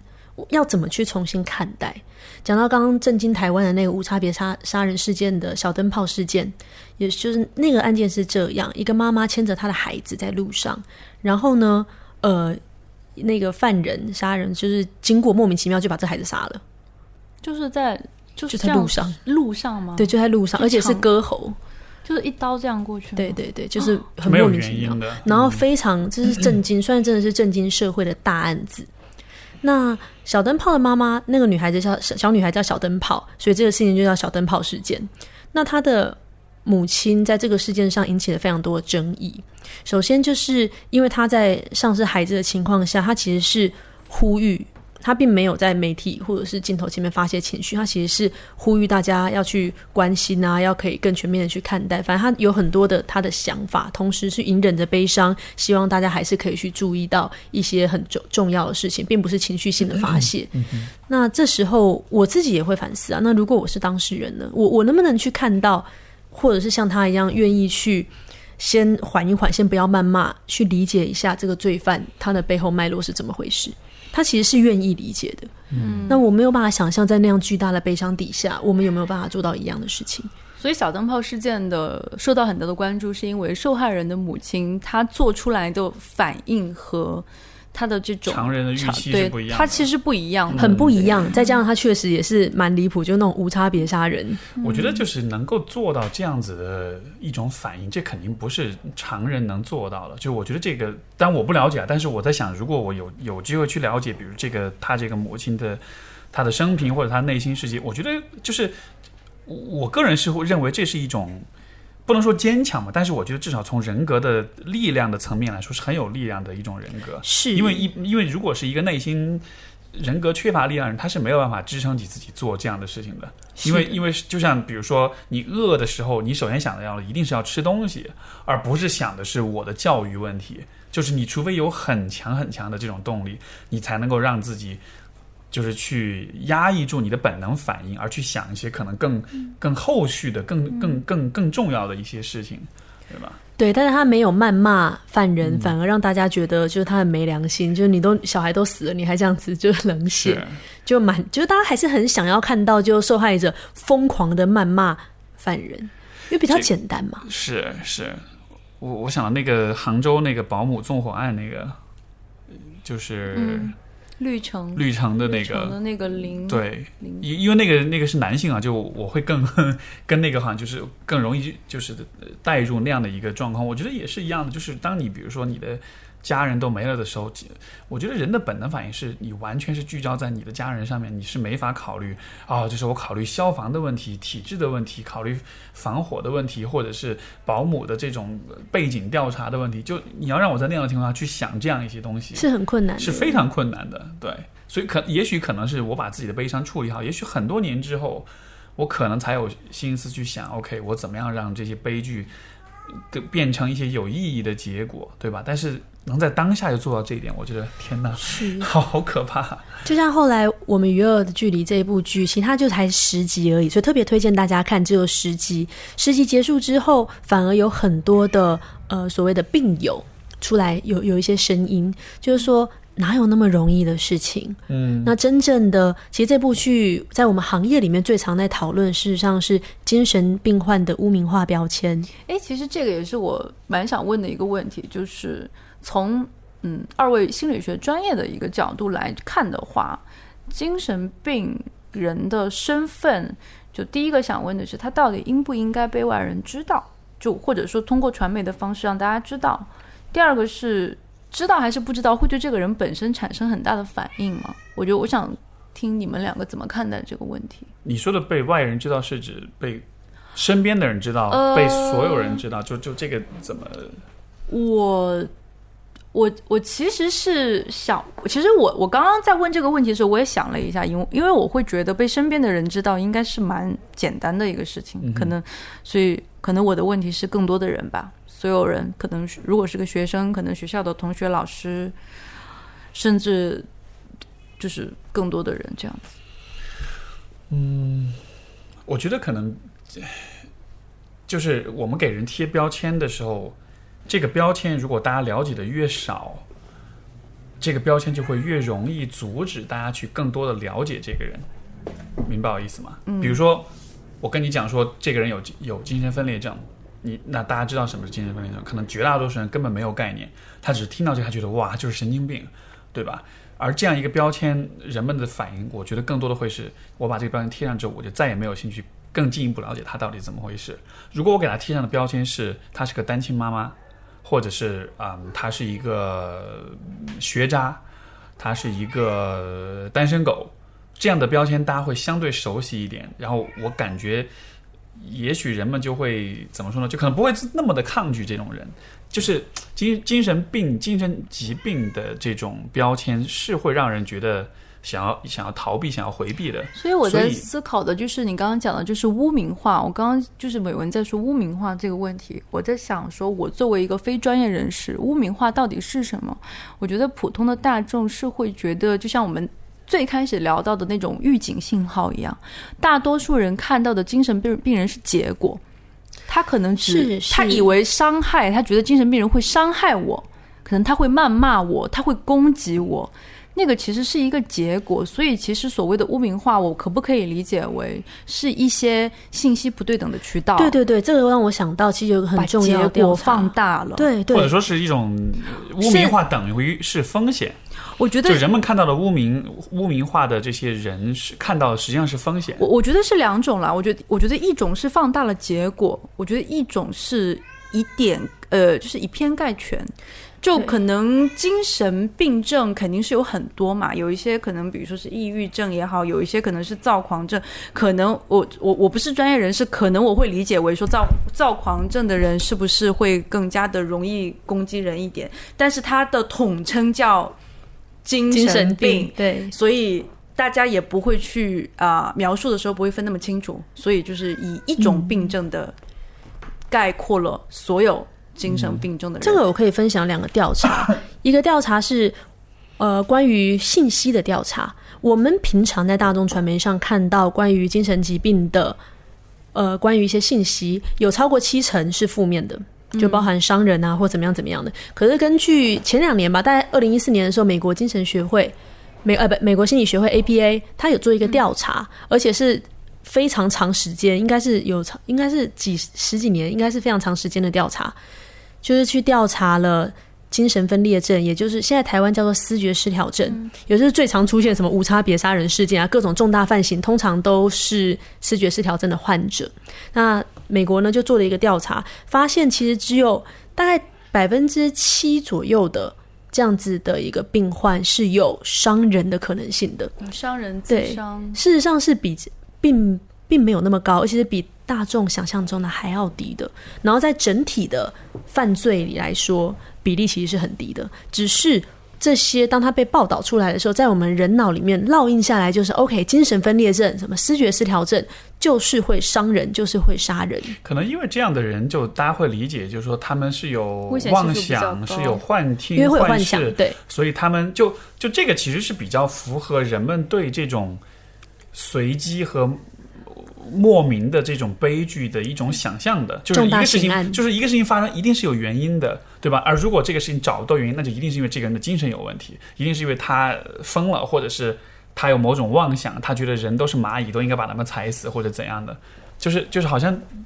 人是需要有一个解释的。所以我的理解是。如果我们要去帮助精神病人或者精神病人群体去除污名化，最好的途径之一是科普。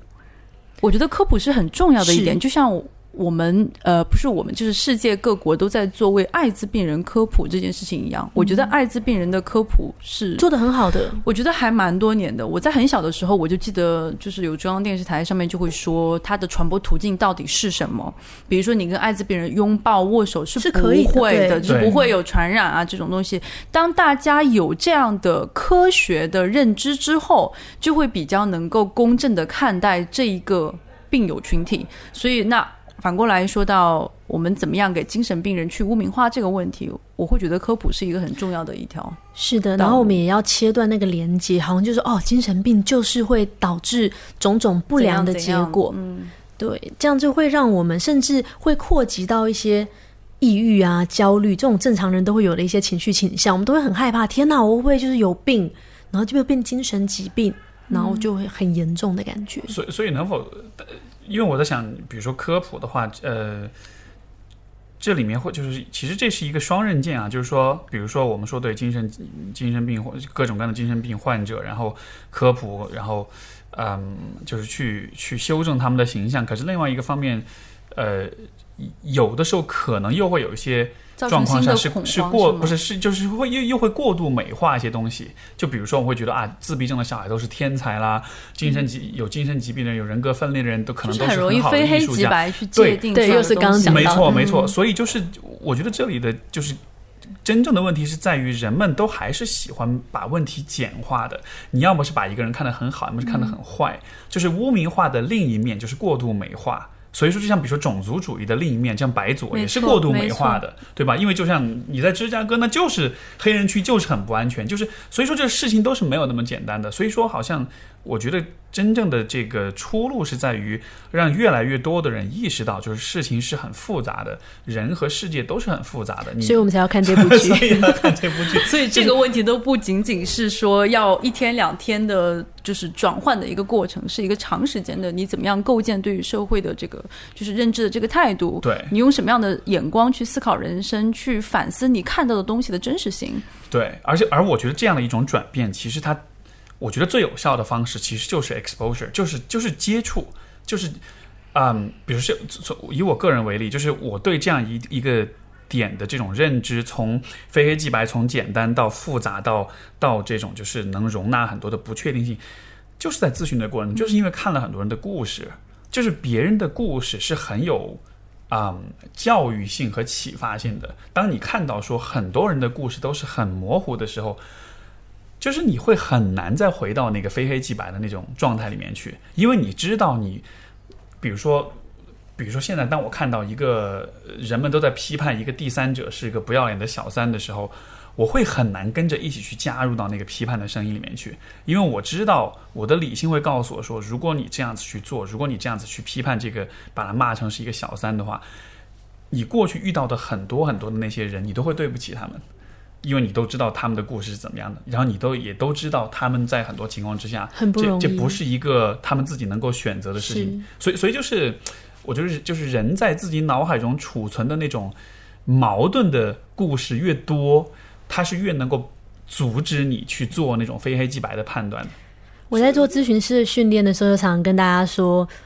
大家有没有准备好要容忍模糊跟暧昧的能力？对。因为这个工作就是会不断的发现，没有什么事情是绝对的。可是我们人对于一些暧昧模糊的东西，大家去想一想，你在跟一个对象暧昧的时候，就在谈恋爱刚开始在暧昧的时候，是不是特别难受？就有一种，哎，他到底要不要回我讯息？有没有看到微信？要不要再继续？对他想不想找我？要不要约他出去？就我我们对于暧昧本来就很难忍受，可我们有没有机会去看到这样子的自己？然后试着去能够对暧昧跟模糊接纳一些，而且这里面还有一个点，就是说，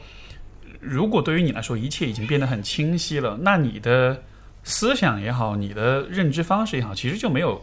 进一步的发展的空间了，你就没有办法再进一步的更新你对世界的看法，因为你的因为你的结论已经很完美了，对吧？就是就是当一个人，嗯，对于世对于所有一切的那个理解都非常的自洽的时候。他其实会变得，反而会变得很偏执跟跟自大，因为在他看来，一切都是可以被解释的，对吧？这样的情况下，你和这个世界之间就没有更进一步互动或者连接的这种必要了。所以，我觉得像这样一部剧，它的嗯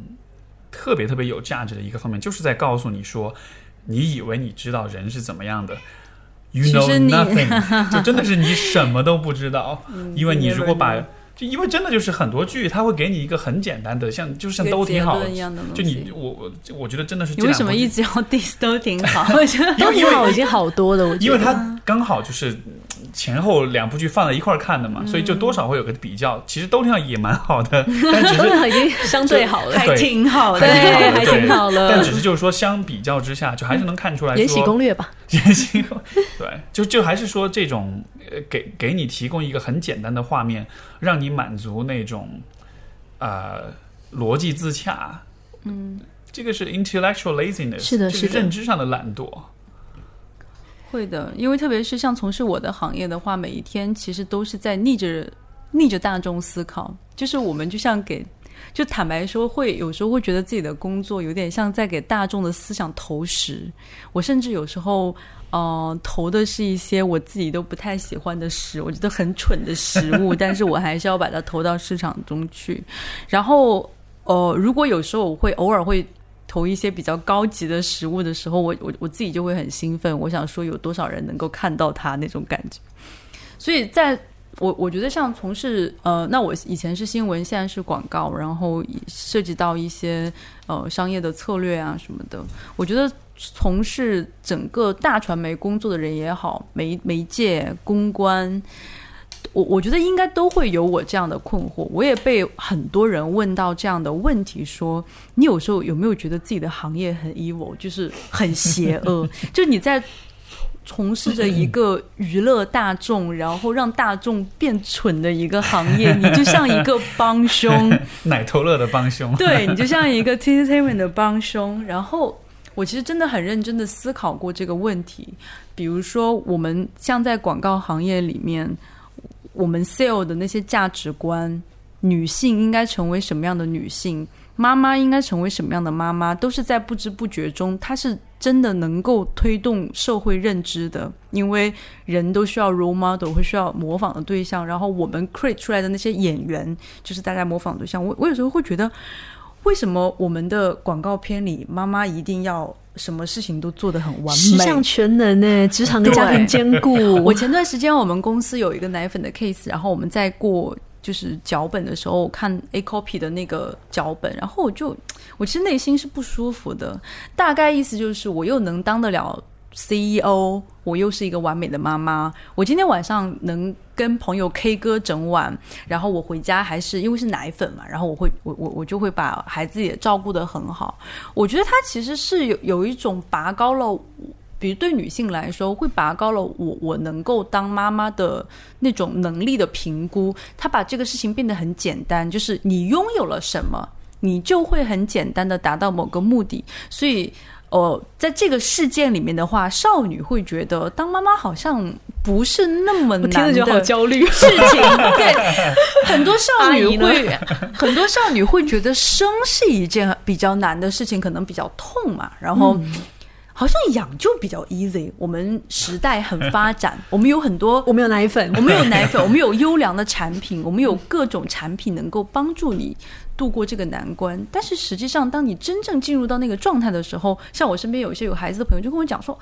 完全不是那么回事。你当你工作的时候，你就会发现，你以你以为你自己做好了充分的准备，而且像。嗯，坦白说，身边有些朋友都是属于高级知识分子，并不是。然后丈夫也是非常乐意参参与到育儿育儿的这个过程，也不是那种啊什么周末夫妻或者是丧偶式育儿，不是的，真的就是非常完美的 pattern 在进行这个事情。但是它就是一个你家庭结构的变化，就是一个你身体结构的变化，身心结构的重组。但是这个地方从来都没有。被教育过，被提及过。那我们为了去 sell 我们的商品，我们一直都还在 create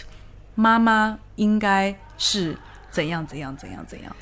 所以，我再回到我的话题，就是我们，我有时候也会在犹豫，说我我到底的这个行业它后面代表了什么？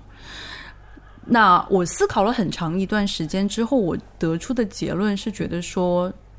它没有那么。渺小也没有那么高尚，它就是整个社会 function 产生的一个部分。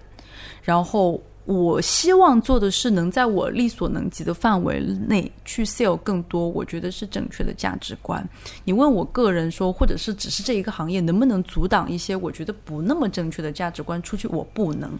就是我会接受他的伟大的地方，我会接受他通过一支影片或者说一个小小的故事就能让万千人受鼓舞。我也能够，我也必须接受，可能一支影片、一个小小的商品让万千人自卑。妈妈们，对，就是我的意思，就是再回到我们看待事物的这件事情，就是。其实，任何从事行业也好，可能比如说，在反观到你们就是心理学行业，我个人觉得两位都是心理咨询师。心理咨询师到底有没有真的就是很崇高吗？其实坦白说，我个人觉得，因为可能因为 Steve 的原因，我有认识很多心理咨询师，就是感觉要 Q 人的感觉。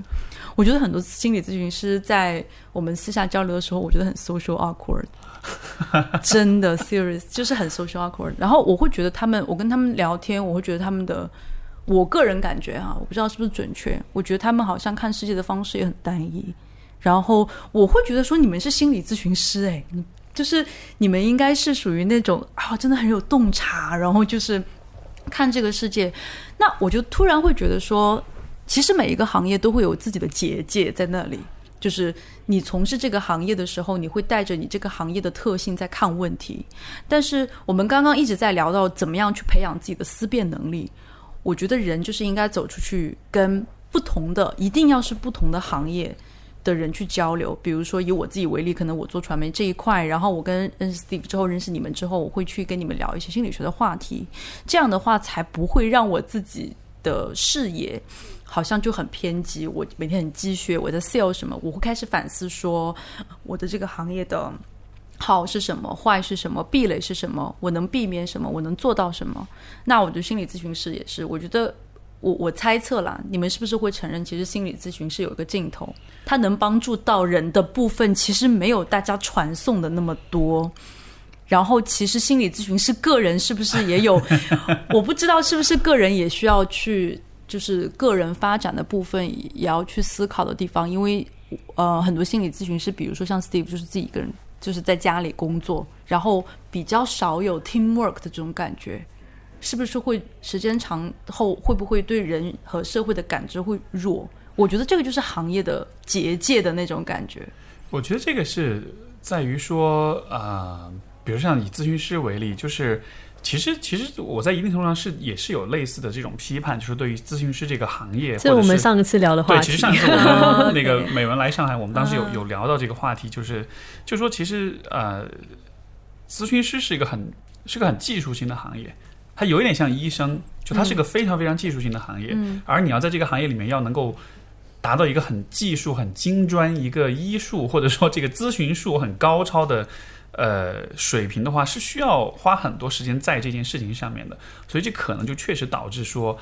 你你你你你有可能就是你有更大的概率变成一个两耳不闻窗外事的人。包括之前我其实也有很强的这种感觉，嗯，就不是每一个人哈，但是确实有些同行他可能他的视野是很窄，嗯，甚至说可能生活常识都很有限这样子的。我我以前一直都讲了一个笑话，也不是笑话，就是一个经历，就是曾经有一次去北京参加一个咨询师的一个会议，然后中午吃饭的时候。就就一桌，他那个饭是预就提前准备好的，然后大家坐下来吃饭，就发现那个饭就是米饭就一盆，分完了就没了。嗯，然后十几个咨询师，每个人就分到一小碗，就根本都没有吃饱。然后没有吃饱，大家就开始这些咨询师们，呃，都是那种中年阿姨那样子，大家开始一你一句我一句开始评论啊，这个安排是多么的不合理，然后就开始分析他们为什么是这样子的，可能是因为主主办方怎么样，是不是为了节约成本，就是就进入那种很分析、很反省的那种状态。然后当时我。我我就觉得很不爽，我觉得为什么这件事情你不能做点什么？所以，所以我当时就跑过去找主办方，找那个饭店的经理，再要了一盆饭，然后，然后对，要来第二盆饭，就是就是咨询师看到问题的时候的第一反应是反思，是内是省，因为这个可能跟他的工作会工作有模式、思维模式有关系。对对对，但是在但是不是在所有的情况下，这都是最佳的方式，甚至在有些情况，这是一种很糟糕的方式。但是就可可能是因为咨询师他需要随时都处于这样一种思维状态之下，嗯而且另外一个方面，我也不觉得这个一定是跟咨询师这个这个职业本身有关，我只我是觉得在人有关系。对，其实还是跟人跟个人有关。关系。就是在很多职业里面，其实都会有，呃，比如说在咨询师里面，也有些咨询师是，嗯、他会把他的职业变成他身份的全部，然后他做的所有的事情，他都会按照同样的一个，就像比如说，如果你下的光环。就是比如说其他的职业，举例子，比如说老师，很多做老师的人去做家长，就会做非常糟糕的家长。哦，好棒的举例，对 吧？就是就是你就会你就会没法转换那个角色，你你是个老师的身份，你回家对小孩，你像老师一样。做警察的人做爸爸的时候，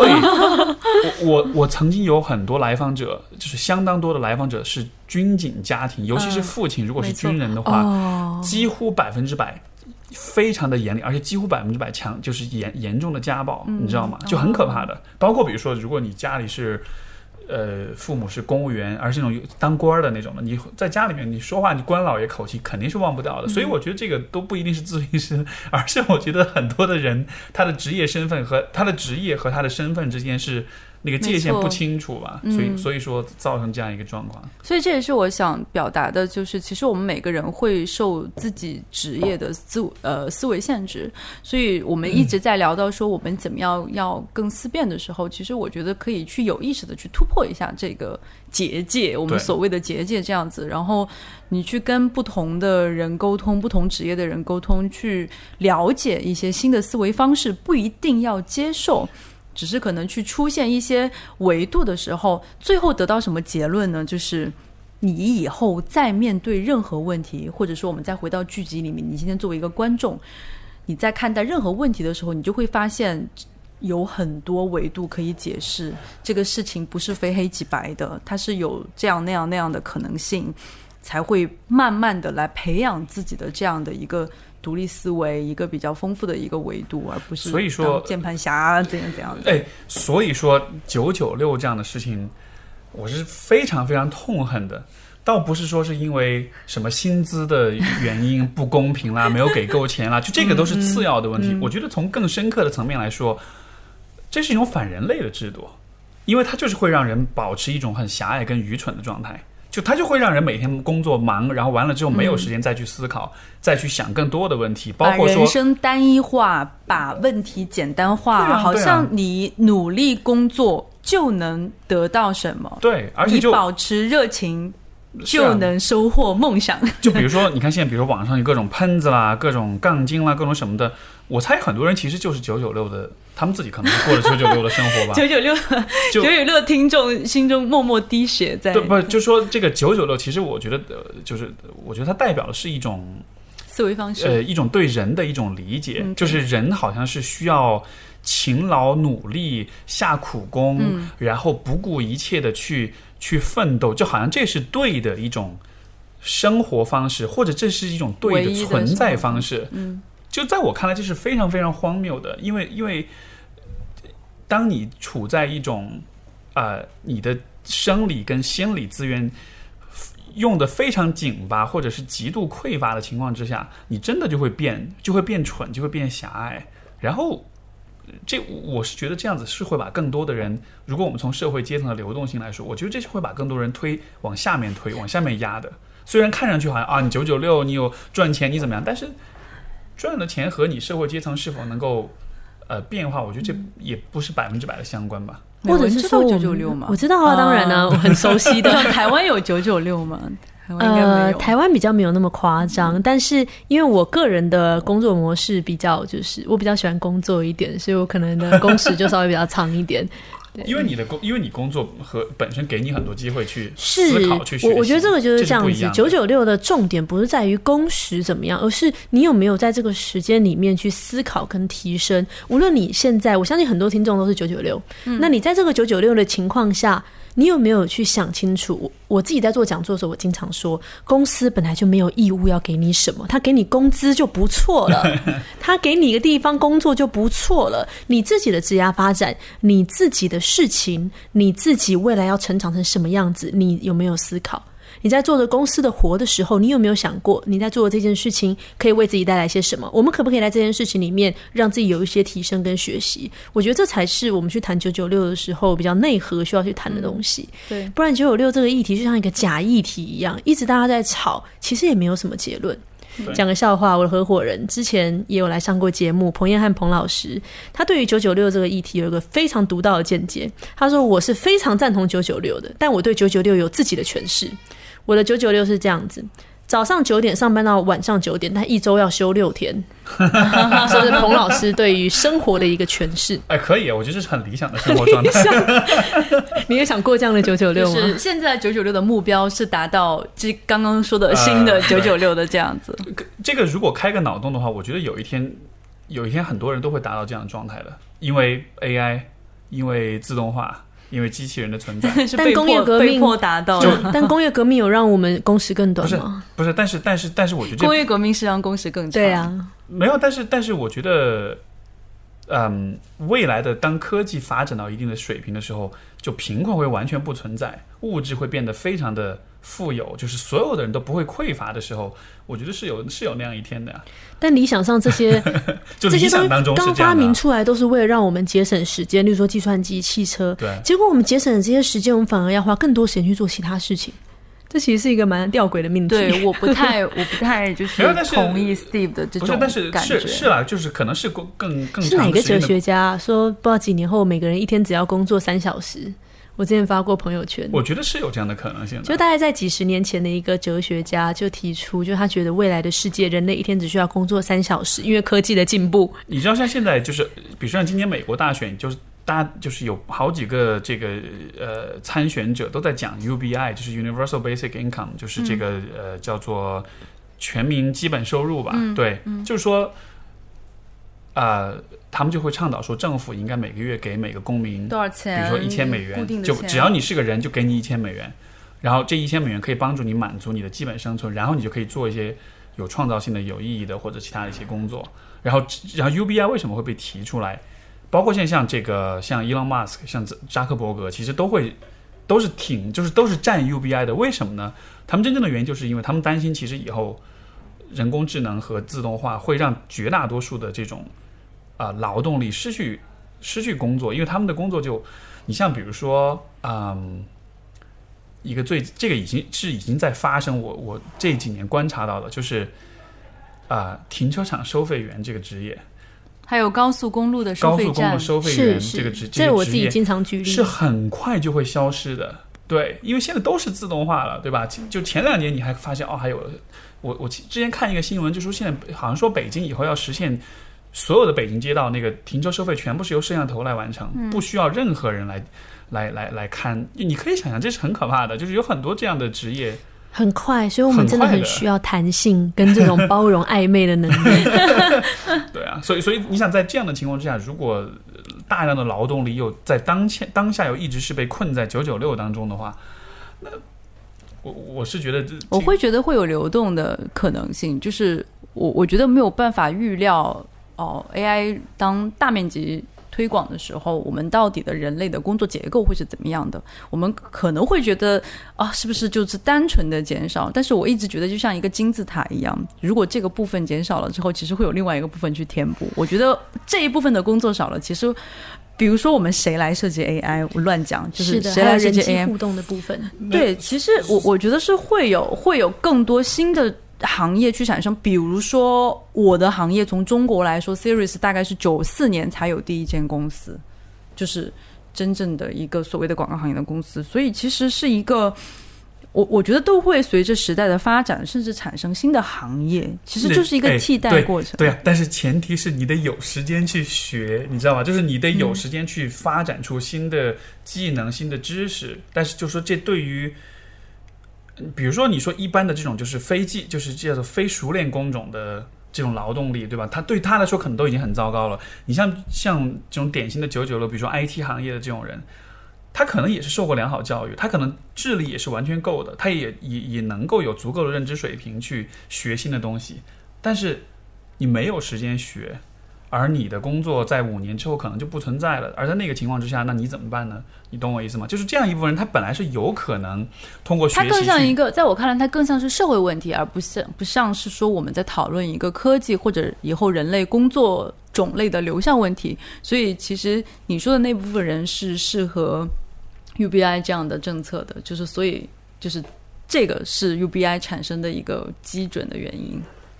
对，或者说，我们回到个体职业生涯规划有一个比较晚近的理论，叫做积极不确定理论，就是它出现的背景就是计算机开始出现的时候。然后职业生涯规划专家就发现，哇，这世界怎么开始变化的这么快？以后职业会不会变化的很快？我们回到一百年前，你爸是农民，你多半也是个农民吧？但现在这个时代，你看每三个月就有个新技术出来，面对这样子多变、完全不确定未来的一个职场，其实我们能做的是有方向，但不要太肯定。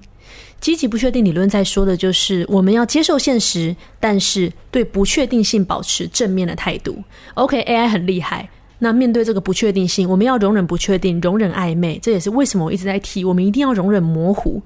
那保持着正面的观点，我要怎么去学习？我怎么运用现有的资源、现有的时间，或者手上的活？我在做九九六的事情的时候，我也可以有思考啊，我也可以想办法坦白说，我让自己有学。有太多人九九六了，其实这是脉络的问题其。实是其实是说，我我我觉得美文的 point 是说，他是以一个比较积极的态度，嗯在面对世界发生的变化。对，就是我我我很我很赞同美文说的点，就是为什么要容忍模糊？因为事实就是这个世界模糊真的很多。全都是难道你要去全部拒绝它的话，你就会走向偏执的那一方？其实你应该是怀着一个比较 positive 的看法去去看待模糊的，因为它真的很多。嗯是的不要去装瞎，就是觉得装盲人。或者是说像九九六这事，因为我做比较多企业培训，我觉得九九六它是一个，就是就现实来说，我们可能要稍微接受一下，就它就是一个常态，只是我们在这个情况下怎么样可以做的。积极学习一些，因为我觉得现在的一个职场环境，坦白说，我现例如说我们现在在上海，我整天这样北上广深飞来飞去，现在连二线城市九九六都是常态已经已经说实在九九六已经不错了。啊，就真的已经不错。像我某个前任在某大科技公司上班，是八十一期常态。就我就觉得，嗯，九九六 没没见过。我突然觉得我的工作也 挺惨的，就是就是像今天就是刚刚工作完，然后跟你们来录这个播客。我这两天刚好在就是要因为要上课，早上就要很早起。其实我就只是早起了一天而已，然后这一天我觉得啊，对，好然后痛我就说他没法好好说话了。我 我就跟他说，我说你就是因为缺觉了一天，你整个人的脾气都如此暴躁。因为我平时工作都很晚回家，然后早上经常就有事情要早起出去，然后我就说你能。我说你是不是在这个瞬间体会到我平时有时候情绪很不好的那种感觉？更包容，一定要对，一定要更包容。对对的，好好接接接接受指导，接受指导。对，笑死我了。对，所以其实回到我们今天的点，我我倒觉得到最后我们的思路还蛮清晰的。我们从来评价这个电视剧，呃，引申到我们怎么样看待媒体，怎么样看待世界，嗯，然后再到我们怎么样理解精神疾病这件事情，然后最后我们其实得出了一个共同的一个结论，就是我们需要带着一个更加客观。更加多维度的思维去看待这个世界上发生的事情，无论你是看待新闻也好，还是看待身边的人也好，甚至是看待自己的职业处境，看待九九六。对，我们能够给出来的 practical 的一个就是一条路径，可能就是说，呃，去发现、去尝试、去探索，然后去多跨维度的交流。跟不同的人去碰撞出一些不一样的东西，新的火花，去强迫自己，让自己去接受一些不太舒服的东西，然后去看说，哎，别人的思维方式跟我的思维方式有没有一些特别的连接？这是一个很好的提醒，其实就是多交朋友，多踏出自己的一个小圈圈，因为不同的思维方式，其实它会互相激发，会让我们不同的观点。可是。要回到自己身上，我们有没有能力去接受不一样的观点？还是我们听到不一样就觉得这是错的，就拒绝？对，很容易这样。而当你这样做的时候，其实我觉得有一个很大的挑战，就是人还是很容易陷在一种群体性的，就是叫就是一种集体无意识里面的。就当所有人都在做同样的事情的时候，像比如我们前面讲，你你你在一个。呃，高犯罪率的一个区域或者一个一个环境里长大的话，你很难去想象你有以不同的方式来面对自己的生活。就当每一个人都想着我今天就只要把这个活儿干完，然后我就这一这一天就混过去了，我不要去想呃什么成长啊、什么思考啊这样子的，对吧？当你的家人、当你的身边的朋友，因为就像我有很多很多的听众都会讲说，哎，你知道吗？就我听你的节目，我才觉得原来我不是一个很容易想的很多的人。但是我身边的所有人都会告诉我，你想太多了，你不要想这些问题是没有意义的。就当就是就是就是这样的声音是占主流的，对吧？所以说，我可能忧患意识会更强一点。我是觉得说，嗯，是要主动的去思考、去发现、去探索，但同时我们面对的这种不思考。不探索、不学习的这种陷阱，这种陷阱、压力和诱惑，其实是非常非常强的。对，而且更多的时候，这种这种压力或者这种阻碍，其实不是来自于外界，是来自于你自己，就来自于自己，甚至是人的本能，是人的本能。对，因为你看，就比如说，你看这个我们与恶的距离，就你看的时候你会不舒服啊？为什么呢？因为没有答案，因为很困惑，因为让人觉得很很揪心、很不爽。对，李小明到底为什么杀人呢？对对，但是就是。思考就是会让人不舒服，就是这是我觉得一个特别重要的事情。没错，就是人我们会觉得说啊，思考就会快乐。No，不是，因为人的人人活着的本来的追求或者意义，其实不是在于追求快乐，对吧？是是追求发展跟成长跟意义，而这一切其实都是让人不舒服的。所以说，看这种剧也好，或者是在九九六之外去学习也好，我觉得最终你还是得。做好一个准备，就是你不会过得特别舒舒坦、特别舒服，大概率其实这个过程是很辛苦的。但是即便如此，你还是得去做，因为如果你呃贪图于当下的这种享乐的话，在一个可以预见的未来，其实会有会你反而未来的你其实会承受很多的。后果这一点跟我就是简单提一下，我以前有写过一篇微博，就是关于圈层文化的，会有一点相似。就是说我们在讨论大众小众这个问题时，我们发现现在有很多垂直社群，比如说我是啊我是跳舞的，我会有一个 hip hop 圈子；然后我是画画的，我会有一个小的插画圈子，类似于这种小的社群。然后你们也会发现，年轻人会越来越爱说我是什么什么圈子，然后就会标榜好像我跟。父母那一辈的人不一样，我有一个自己很独特的身份，这个身份能够代表我自己，同时又好像跟别人不太一样，好像是一个小众群体的感觉。其实这个是一个很有意思的事情，在传媒理论里面，就是我们会发现以前的，就是以前的年代，人们的一种思维方式留下来是需要条件的。就比如说，有时候是有政策的条件，有有有有宗教的限制，或者是科技那个时候还不太发展，一种一种思想还不太能够很好的去传播。如果我们能够现在看到一种思想传播下来，一定是经历了种种种种的。就是磨难，然后才能够拿到这样的思想。然后以前的思想方式，坦白说也会比较单一一些，因为它有政权的影响啊什么的。我们很多人就是会服大众的一一种一种思维方式。那现在因为互联网的世界，它让人很快产生连接，就是你曾经以为自己是百分之一 percent。但是你放在这个世界人口的基数上，百分之一的 percent 就是很大一群人，没错。然后人本身还是群体性动物，人希望变得就是我们人现在希望变得不一样，但是又会觉得不安全，因为我需要用群体的思维来让自己觉得安全一点，所以我会觉得现在很多。呃，年轻人或者说我们大家觉得我自己是小众的时候，他以为自己做到了思想独立，实际上他是在另外的一种思想不独立里面，他在一个给自己贴上了一个独立的 tag 以后，就在那一刻起就变得不独立了。你可以理解为，就像以前的呃，我们的思潮环境就是一片沼泽，里面有一个。巨大的坑，我们所有人都在往那个坑里跳，因为那个时候的科技啊、政治元素、宗教，大家好像就没有什么选择的，都要往坑里跳。我们现在有很多选择，我们的这个沼泽地里面其实是有大大小小的各种各样的坑，只是那个坑变小了，变得不明显，但是它真的就是坑。所以，我们行走在这片沼泽地中的时候，有些人就蹲在了一个很小的坑里，但是他以为自己还在地面上，其实就是。我想讲的这一点就是，我们现在很多人以为自己在独立思考的时候，其实他没有真正的独立思考。所谓的独立思考，或者说要要避免这个问题，我觉得最根本还是在于就是 originality，就是原创性，就是你的想法、你的行为、你的选择，对，就是你都是能够都是能够来自于你自己的原创。嗯，所以所以我会觉得就是。我们今天讲独立思考，我们讲就是讲思考这件事情。我觉得最基本的一个出发点就是在于，我其实特别鼓励大家，就是你每天写点东西，而且就是就就不是说只是在被动的接受外界的呃这种输入，而是说你可以写点东西，你可以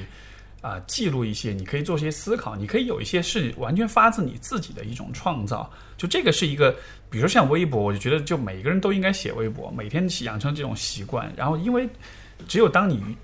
自己主动的再去创造的时候，你才是真正意义上在思考的。因为如果你只是通过购买某个品牌，或者是给自己贴某个标签，或者关注某个公众号，然后就认为啊，我自己很原创，呃，我自己很思想独立的话，就就像你说的，那其实就是一种。其实是一种你以为自己不一样，对，其实你是在 follow 另外一种。你相当于是给自己贴了一个一张纸，上面写着不一样，没错。然后你一回头发现，一群人身上都贴着不一 样，然后大家都在狂欢哇，我们然后大家唱着我们不一样。哎，这我就刚刚想到，像 C E 刚刚有讲到心理咨询师的功能嘛，我觉得这就是心理咨询师需要存在的功能的，因为当你要原创，当你要。有一些自己的独立思考跟想法，他会面临一个很大的自我怀疑。如果你的自我价值不够坚定，如果你从来没有想过你自己是一个独立的个体，或是你跟呃身边的人很多的界限是没有很清晰，或者你根本就从来没有相信过自己的时候。那这个就会变得非常的困难，就会发现你根本就没有自己的方向跟路。那我觉得我们心理咨询师事实上就是在扮演一个陪伴、辅助或去整理这些思维，找自己，去促使这些独立思考的能力。我们通过发问、通过陪伴、通过复述来访者的话，其实我们在复述他的话。是。然后促进他的思考，拉出很多很多的东西。所以，所以这个是我觉得要纠正 C C 对于咨询师的一种偏见啊，就是我没有偏哎见、啊，二比一呃你我哪有你刚才偏见？没有啊，你刚刚你你就刚才会讲到说啊，你觉得咨询师就好像是，比如是 social awkward，或者说是什么？不就是我我开玩笑，但是但是我是想澄清一件事情，就是说，其实其实咨询师并不是，因为可能有可能有很多人会想象咨询师好像是什么都懂，什么都知道，阅历很丰富或怎样，就那些可能是一只是一种呃一种想象，但是我觉得像卢美人所说的，就是其实咨询师做这个工作很简单，就是你可以理解为就是每一个人一开始大家都是差不多的，但到了后来，在某些阶段，人们会变得非常非常的多样化，但是呢。这个从单一到多样化的过程，对于很多人来说是滞后的，甚至是被限制的。但是咨询师能做的就是去促进、去鼓励、去催化这样一种变化的发生。他自己不一定是需要是一个，当然咨询师阅历更丰富，这肯定是更有帮助的。但是我觉得他主要的点是在于什么呢？为什么做咨询的时候，我们很多时候就只是在重复来访者的话？就是因为很多时候人们需要的其实不是说咨询师告诉我一个方向或者答案。他只是需要有一个人向他确认，你这样想是可以的，你这样想是 OK 的。其实你的想法是对的，其实你一直都有那个感觉吧？你可以这么想他，就是、他就是你该去走的方向。嗯，人其实很多时候他就是需要这么一个确认，我们然后就是群体。对吗？所以我只是想说明我没有对咨询 啊师有当然，我知道当然，当然，不然的话，我为什么要跟一个咨询师在一起？不要撒狗粮。好，给他撒。好，好吧，扯了好多。今天是我们的 C C 老师第一次上节目，所以还是蛮有纪念意义的哈。哦，对，因为之前我们试过很多次，就是用啊、就是我如果只有我们两个人的话，说普通话会很奇怪，我们两个就会一直笑场，然后想说，哎，就是正好你过来，我们三个人用普通话，感谢感谢，我就会稍微好赐予我们的一点，机会。赐予我们的机会。对对对我觉得我们两个以后应该，我不知道，也许嗯下一次试试有可能。要或者就做一档四川话节目这样的。对，哎，可以，可以，可以试试。好的，所以最最后还是推荐大家去看我们我们与恶的距离是的，然后还有我们之前有推荐的几部剧，啊、最后的棒棒还有什么来着？反正就大家哦，那个美文有推荐一本书，大家可以看英文版或繁体中文版。我不，我刚刚看了一下，好像没有看到简体？是吧那可能没有了。对，好吧因为那个翻译就是不太能够，就是不太像不太像简体中会有的文翻译大家啊能看懂那种。好的，好吧，那这期节目就到这里。好好哟，谢谢谢大家，谢谢大家，谢谢，好，各位听众，我们就下周再见，拜拜。拜拜。